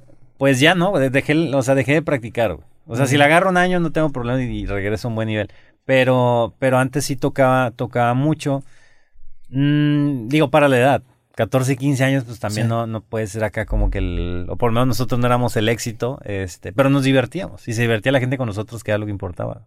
Y pues eso marcó mi vida y, sigo mucho a, a Kirk Hammett, que es mi, mi guitarrista favorito, guitarrista metálica, y eso también me ayudó a que me diversificara dentro de ese género, que es mi género favorito, el alternativo, y empezar a seguir este, bueno, Nirvana en su época, Foo Fighters, Scorpions, o sea, como que empiezas a agarrar de todo, de todos lados, Pantera y así. ¿Tú, tú estás metido en, el, en la parte de tecnología, o sea, ¿sabes programar o te gusta ese trip o, simplemente...? Sí, sí me gustaba, este, digo, nada más que empecé a programar con Fortran. Ok. Eh, y cuando empecé con... ¿En dónde? en en el, lo que pasa es que yo primero estudié ingeniería. Ok. Eh, y te enseñaron Fortran en, en tu carrera. Ajá. a la madre. ahorita, ahorita, en qué usan, qué usan, de qué sistemas de bancos o qué? No tengo idea, güey. O sea, no, no tengo idea. de cuenta, fueron mis primeros semestres como que el tronco común empezaron a enseñarte, este, me estudié, estudié mecánico administrador por, por cuatro o cinco semestres. Este, y nos enseñaban Fortran y después ya venía C++ y todo lo demás. Sí. Pero y era bueno, o sea, se me daba, de hecho desde la secundaria me gustaba programar en MS2. O sea, e, este programaba en QBasic. Ok. Este, y ¿Qué, me ¿Qué programabas? por ejemplo, una, vez hice este mm, un programa que era para para hacer modelos de estacionamientos. Ok. Eh, o sea, por ejemplo, tú dices, ¿sabes qué? Necesito, tengo un estadio, tengo mi terreno, es así, tiene estas dimensiones, ¿cuántos cajones de estacionamiento me caben y cómo acomodarlos? Y te hacía el camino más óptimo para llegar a la, mayor cantidad de te ponía, el, menor espacio. Te ponía el dibujito y todo. Este, digo, cosas sencillas como pues, lo que te enseñan a programar, que si calculadoras, ese tipo de cosas. Pero ya después ya no le seguí, Y sientes que te, o sea, que te estructuró la cabeza de cierta forma, porque yo, yo estudié ese pedo.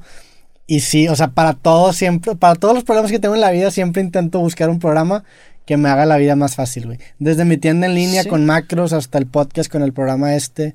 ¿Sientes tú que, que te estructuró la cabeza de cierta forma? Sí, de hecho, de hecho es lo que yo hago. Digo, no, no he aplicado tanto a, programas de computadora, aunque sí, pero lo aplico más a la hora de, del cero, por ejemplo. Ya. O sea, si yo necesito, si yo quiero que una pinche luz vaya allá, yo voy a hacer que esa pinche luz se quede fija y que no tenga que estar todo el tiempo moviendo una pinche luz para volverla a poner ahí. Sí, el tema de eficiencia y no tener fricción favorece bien, o sea, te tiene un retorno exponencial en lo que estás haciendo. Sí, sí, sí, y rapidez igual en los programas, por ejemplo, este tengo uno que, que me hace una repetición instantánea en el stream. Entonces, si yo quiero poner una repetición de una jugada, le pico un botón y ya sale. Sí. Y, habían, y, hay una página que te hace eso, pero siempre la guía de la computadora es un desmadre. Entonces, hasta que conseguí cómo lograrlo, este, yo de, yo programándole y todo es como que aquí, ya está, güey. Ya, ya, ya, ya sale. Y soy muy obsesivo con las soluciones. Claro. Si tengo un problema, aunque me tarde dos, tres pinches días, pero voy a estar, güey, hasta que lo arregle. ¿Y te estresa mucho la ineficiencia o no? Sí, bien a mí, cabrón. cabrón es, lo que más... es por lo que más batallo yo en, delegar el trabajo. Y me, y me meto en problemas por pendejo. Porque digo, puta madre, viene esta, esta nueva tarjeta de video, ¿no? La quiero. Y ya sea que hablo con la marca y me dicen, sí, güey, te la mandamos o te la conseguimos, este, o está aquí en este proveedor, ¿no? Te vamos a dar una de las primeras en el país. Y agarro el instalo, güey, pero por atascado, pues esa madre no viene actualizada o empiezan a fallar con cosas que yo ya tengo. Y, y tiene cosas que, que fallas. Y me meto y yo, chingado, güey, no hay una solución para eso, no existe, nadie ha dicho nada en Reddit de esta madre. Y, y, lo dicen hasta que yo ya encontré la solución, ya empiezan a poner los problemas de, ay, me está dando problemas de esta madre. Como el pedo de los intervalómetros de las cámaras que te dije que, güey, no había solución. O sea, la neta sí estoy orgulloso porque yo fui el vato que no hay en internet, güey. Y, llevo, llevaba años buscando ese pedo. Sí, exacto. Y luego fue de que, ah, pues si programa el intervalómetro a tomar una foto cada vez que la cámara se corte, podría jalar. Y le invertí, güey, los traje y... Y jaló. Y es por, por esa obsesión a, no tener que estar usando un controlito que la neta no es mucho pedo, pero pues es estar picándole cada 20 minutos. Y estarte fijando, o sea, tener una alarmita o algo así, pues está cabrón. A veces estar inspirado y dices, no, no mames, no le quiero cortar. Sí, al de hecho al principio switchaba en vivo y tenía un switcher aquí, pero era un pedo porque me estaba haciendo algo y yo estaba y como que sentía que, el rollo. que el RAM lo tenía saturado, entonces ya perdía la eficiencia en la conversación. Sí, güey, pero eh, por ejemplo otra cosa que me, que me pasó hace poquito, este, me, me crashaba el Call of Duty. Okay. Ah, salió el nuevo Call of Duty, salieron los nuevos zombies y todo eso es algo que me gusta mucho. Y no lo podía jugar. A determinado tiempo de uso, ¡pum! La, la el juego se cerraba. Este, y empecé a hacer acá a investigar, no había nada. Me resulta que era una incompatibilidad, incompatibilidad de drivers con, con las cosas que yo uso. Tuve que armar otra computadora nada más para jugar eso. O sea, con otra computadora que ya tenía, hice un pinche Frankenstein. Ahí está, güey. Hice una computadora nueva y ahora sí ya lo puedo jugar, güey. Para arreglar ese Para arreglar ese pedo, güey. Pero así me dediqué todo un día, una tarde así a, sacar todo ese desmadre para el día siguiente. ¿Y crasheaba cada cuánto tiempo? Se llenaba como un buffer, supongo. Pues es que eh, era, era un crash, este, es del, del juego. El juego eh, viene, viene muy mal optimizado. Y eh, haz de cuenta que el render de la tarjeta gráfica te lo satura y te lo pone así a, todo lo que da. Entonces llega un momento en donde la tarjeta gráfica ya no puede. O, o, está muy sobrecargada. Así son tarjetas de última generación que aguantan ese juego y más. Pero por la mala optimización del juego, pues le dan la madre. Y por eso se cerraba de repente. Sí, se llenaba, era un buffer overload, se llenaba el buffer de la tarjeta y crashaba. Y valía madre. Y armaste otra computadora nada más para armar. otra computadora con una tarjeta menos nueva, este, y ya jalo. O sea, con lo, con lo viejito, ¿no? Pues con lo que ya está comprobado. comprobado. Este era con una 3080, que es de la, de la nueva línea de, de Nvidia. Sí, la, las nuevas consolas ya las tienes, supongo, o el, tengo, Xbox. Tengo el Xbox, de hecho el Play creo que me llega hoy o mañana. Y no pasa también eso con, con esas nuevas consolas que de repente pues ya son defectos que, que ni siquiera, o sea, no, no, está chido. Para yo que no soy un consumidor de, o que no streameo, ¿me recomiendas esperarme un tiempo para comprar o no? Sí, güey, para que las actualicen bien, que arreglen bien todas sus madres. A mí me llegó el Xbox, me llegó en octubre. La consola salió, este, no, me llegó en, en octubre mandó Xbox aquí en México a varias gente, ¿no? Que mandaba como un, un paquete. Un Ajá, ahí me, me, llegó ese paquete.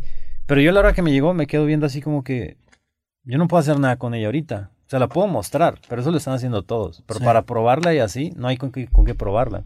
Y todavía, güey, no hay con qué probarla. O sea, apenas están actualizando los juegos, están sacando una que otra cosa para poder aprovechar el máximo de la consola. O sea, los juegos que se juegan ahorita en esports profesionalmente siguen jugándose en, Play 4, en compu y en Xbox One. Sí, sí, sí, da igual. O sea, si tienen mejor rendimiento. Las nuevas consolas mejoraron el rendimiento de juegos que ya estaban. Eso es, eso es un, hecho.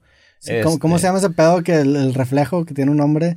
¿El RTX? No, no se llama ¿Ray tracing? Sí, el ray tracing. Es el, es el RTX. El ray, el ray tracing es el, el, reflejo de las luces que, que salen de la pantalla. O, o, que van así hacia el suelo, agua. Pero también eso, eso, o sea, eso hicieron una mejora de las consolas anteriores, ¿verdad?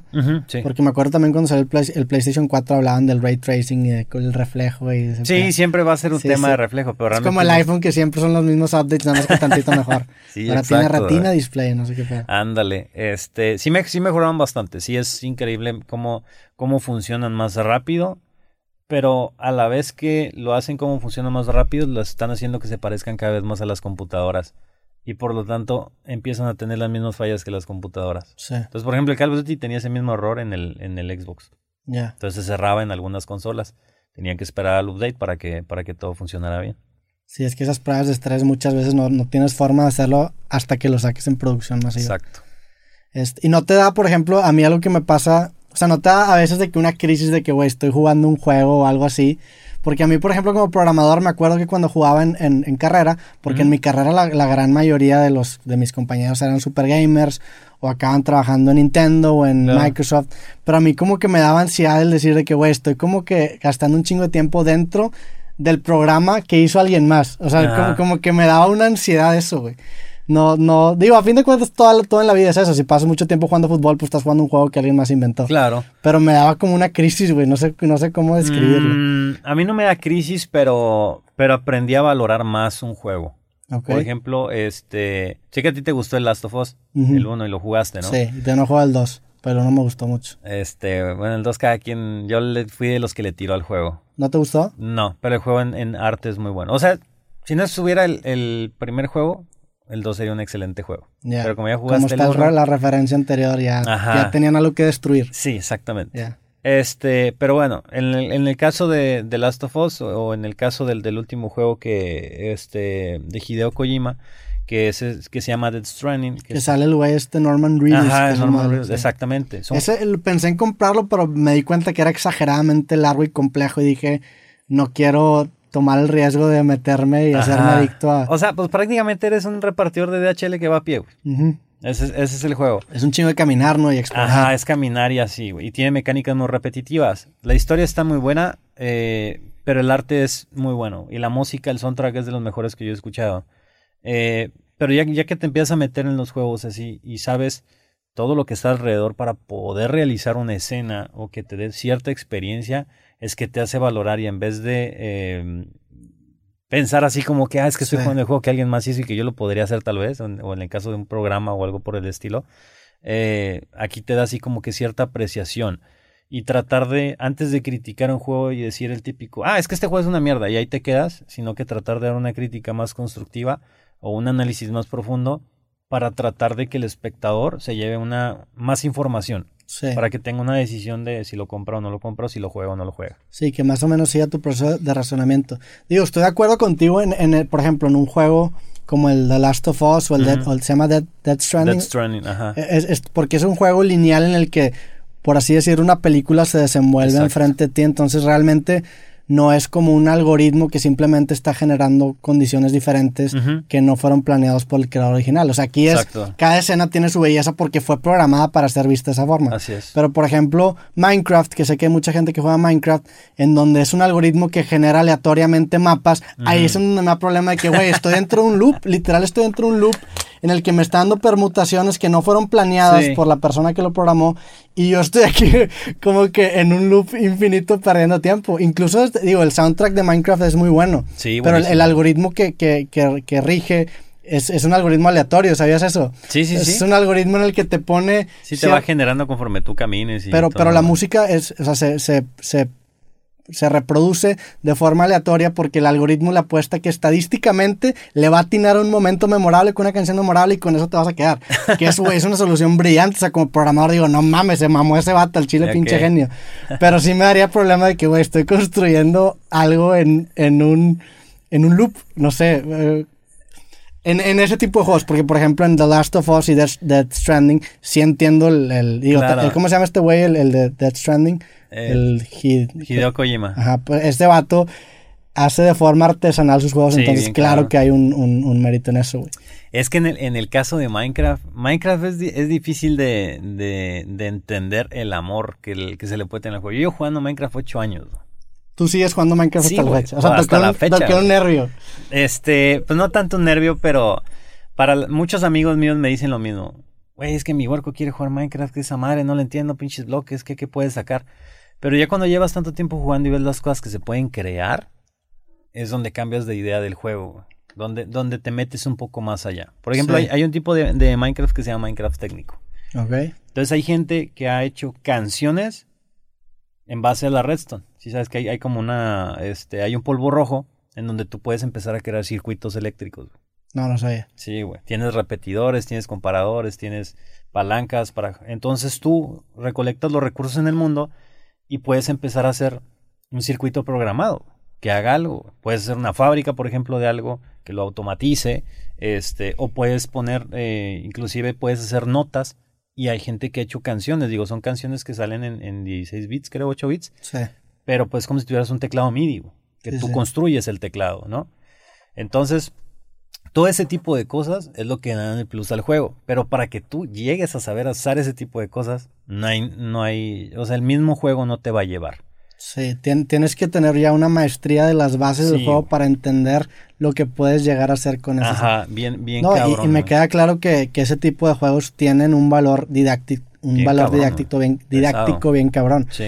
Este, nada, por, por ejemplo, a mí me gustaba mucho ese jugaste su Tycoon. Sí, Bueno, yo era adicto a ese juego. A todos adictos de crear tu propio zoológico, tu propio parque de diversiones y hacer que, que, termines en números verdes. tu hábito, tu y me, Ajá, y me enseñó un chingo de cosas ese pedo. Y y a la fecha, o sea, hasta, la fecha ya no juego su Tycoon, pero por ejemplo, mi Excel que uso para mis finanzas está muy modelado con esos juegos que jugué. Entonces, tuve un retorno bien cabrón en, mi vida, el, haber entendido y jugado eso. Y probablemente si no me lo hubieran presentado de forma de juego, no lo hubiera entendido o no lo hubiera agarrado el gusto que le agarré. Exacto, el concepto económico, porque si tú te llevaste economía en la prepa, sí, probablemente te, te, estabas durmiendo o estabas diciendo, ¿qué es esta madre? Yo para qué quiero ser de macroeconomía, microeconomía. Pero te sale en SimCity que tu ciudad se te está derrumbando, güey. No, ¿por qué es, güey? Ah, nomás, mira aquí el sistema hidráulico no está fluyendo para acá y la gente se me está yendo y tienes el concepto de, los servicios necesarios, ¿no? En, un, en, el mundo real y, o sea, te, y te va ayudando, te vas informando bien cabrón. Sí, el, y el hacerlo divertido es un reto y, es, tiene un valor muy cabrón, güey. el, enseñarte un tema tan complejo de una forma tan divertida. Y en el caso de Minecraft también es artístico. Yo, por ejemplo, tengo un servidor de, de suscriptores. Ahí se mete la gente a jugar y está controlado y todo. Este, y la gente ha hecho unas construcciones increíbles. O sea, tienen una, o sea, tú te alejas y no sé, tienen una, un cuadro de 3000 por 3000 bloques y si tú lo ves desde el aire es la foto del guasón, güey. Sí, no vamos. O sea, utilizando los píxeles normales de un dibujo de computadora, este replican un dibujo de 3000 píxeles por 3000 píxeles, lo ponen de bloque por bloque y pum, cabrón. Sí, es que ahí está y está bien interesante esa como que ese dilema de que, güey, pues es arte aunque esté creado en un juego. Pero ya, porque pues es como si yo te dijera, pues yo pinté un cuadro. Pues el hecho de que nosotros como sociedad premiemos la pintura de un cuadro es igual de... Pues es igual de inventado que tú premies, por ejemplo, una construcción en Minecraft. Exacto. Entonces llegas a esta discusión de que, güey... ¿Qué es arte? ¿Qué es arte y qué es materia? O sea, el hecho de que... Porque y digo, podemos hablar del tema de determinismo en otro podcast porque creo que ya nos extenderíamos mucho, pero a fin de cuentas, pues la vida es una colección de circunstancias binarias que a su vez se pueden replicar en un videojuego. Entonces, el hecho de que tú veas un cuadro y te vas a sentir cierta forma, eso, eso tiene una, una, o sea, eso se puede representar a la perfección teóricamente en, dentro de un string de números. Así es. Y a fin de cuentas construir algo en Minecraft también es un string de números. Está bien caro, digo, después podemos hablar del tema del determinismo. Sí, pero, pero, ahí estaría bien, por ejemplo, traer, traerte ejemplos como de qué, ¿no? Sí. Que, se vean, que tú veas, veas imágenes y digas, no mames, no, yo no puedo creer que se podía hacer esto, ¿no? Sí. Digo, es el Minecraft es un juego que en, en Europa lo metieron este para escuelas, para enseñar, para enseñar este programación, inclusive para, para impulsar el arte. Eh, y se trató de estandarizar. Lo hicieron de buena manera. Acá, por ejemplo, en México, pues intentaron lo de lo de dar el grito de la independencia en Escobedo. Sí, sí me enteré. y fue un caos total, güey. Pero, pero pues se hizo noticiota ese pedo. Yo me enteré, güey. Y yo no sigo Minecraft. pero sí, sí creo que hay un valor muy cabrón en enseñar conceptos complicados en forma de juego. Yo también en, en, en carrera, un proyecto que hice en una clase fue enseñarte a leer partituras musicales de forma mecanográfica. O sea, que sepas tocar notas de un MIDI de la misma forma en la que aprendiste a teclear sin ver, güey. y funciona. El programa se llama Midiota. Ah. Era o Midiot, que era MIDI para idiotas, güey. Entonces, y, es, es, algo que el, hecho de gamificarlo hace que, el aprendizaje sea mucho más eficiente y divertido y, que te incite a, seguir haciéndolo. Sí, sí, sí, totalmente. O sea, los, juegos, muchos muchos papás dicen, no, pues que es una pérdida de tiempo, no sé qué. Eh, pero hay muchísimos juegos que lo que hacen es estarle enseñando a sus hijos y que, absorban muchísima más información de mejor manera que como si se los enseñaran en su escuela. Sí, pero también creo que tú como jugador tienes que dar el, como que el paso a agarrar esos conocimientos que te dan un juego para aplicarlos en la vida real. Sí, porque sí te pueden traer beneficios, cabrón. Yo aprendí a hablar inglés bien por Pokémon, güey. Un por jugar Pokémon. un chingo de gente aprende idiomas este, con base a un videojuego. Tengo un amigo que es, que es francés. El güey aprendió español y ahorita ya se cree más español que francés porque empezó a jugar Minecraft y sus amigos hablaban español y el güey tuvo que aprender español. Y ahorita, pues, su práctica del día al día, él ya se hizo streamer más en español que streamer en, francés. O sea, ya streama en español. Sí, ya streama en, español todo el tiempo. Qué loco, güey. Y dices, ¿qué pedo contigo? Sí. y, trae una mezcla de idiomas porque ahorita trae, trae el español castellano, el español de España, y trae acá el mexicano. Entonces de repente te dicen, no sé, ¿qué onda, tío? ¿Cómo estás, güey? Sí, y dices, trae una pues, mezcla bien loca, güey. Pero ah. pues está chido y eso es con, con base a los videojuegos que le ayudó. Y bueno, pues creo que hemos terminado. Neta, muchas gracias por darte la vuelta. La neta, creo que salió bien chingón esta conversación. Espero, espero que le guste, le guste mucho a tus seguidores. Este, digo, sé que los míos se van a andar acá de chismosos un buen rato. No, pues digo, la idea es esto, o sea, juntar dos mundos, güey. El Chile tenía muchas ganas de conocerte, había visto tus streams y había, pues había visto desde el video ese que, que eras deudor de, del, del, buró de crédito. Pero ya no, ya no. Está chingón, la neta. Un gustazo conocerte, güey. Te podemos seguir en redes sociales. Sí, este, me pueden encontrar pues, prácticamente escribiendo al Capone todas las redes, nada más que junto y en vez de C con K. Este, ahí salgo, tanto en Twitch como en YouTube, como en Instagram, como en Twitter, en Facebook también. Este, o pueden meterse a mi página alcapone.tv y ahí pues van a poder ver todo. Además de noticias, si quieren enterar un poco de gaming, también ahí van a, van a poder ver. En la, página de en alcapone.tv. Alcapone.tv, así es. Que te pusiste al Capone porque tenías un amigo que era al. Sí, güey, es una historia un poco gay. sí, sí, está un poco gay, pero está chido, güey. Sí, él, él se puso Alcatraz, él se puso Alcatraz. este, ya, pues si él es Alcatraz, pues yo soy Alcapón porque Alcapón estuvo en Alcatraz, ¿no? no lo pensamos muy bien en ese momento, pero pues así se quedó. Está chingón. Pues bueno, yo pues yo me llamo en redes Roberto MZTV porque a mí me gusta, me gusta mucho James Franco y él era James Franco TV. Pero el güey acabó borrando su cuenta, güey, y ya me quedé con el TV y ya no, ya ni siquiera salgo en la tele. Para el rato, quién sabe. Al rato, no, quién sabe, me gusta el internet, el internet es más, más cómodo. es más cómodo, sí, sí, yo también prefiero el internet 100%. Te, te permite ser tal cual. Sí, te permite ser más tú y te, da más herramientas para moldear tu mensaje. pues me, metí, me metí a tu cuenta de Twitch y veo que tienes ahí tus lineamientos y tus reglas de... O sea, eso, eso no te lo permite un canal de televisión que nada más te estandariza en un bloque. Exacto. Sí, no, mejor. 100% internet. Pero bueno, a todos los que vieron, escucharon este podcast, les mandamos un abrazo. Gracias por ver este capítulo creativo. Gracias, güey, por darte la vuelta. Gracias por la invitación. Y nos vemos en el próximo episodio. Que estén bien. Les mandamos un abrazo. Sobres. Hasta luego. Chingón, salió bien cabrón, güey. Listo. Oye, neta, mucho gusto, güey. No, igualmente, güey. Ahí sí después te, te quieres animar a, echar la plática ahí en el stream, estás invitado. Hola, soy Roberto Martínez y te quiero recordar que este episodio completo y todos los demás de mi podcast creativo están disponibles totalmente gratis en YouTube y en Amazon Music. Por allá nos vemos.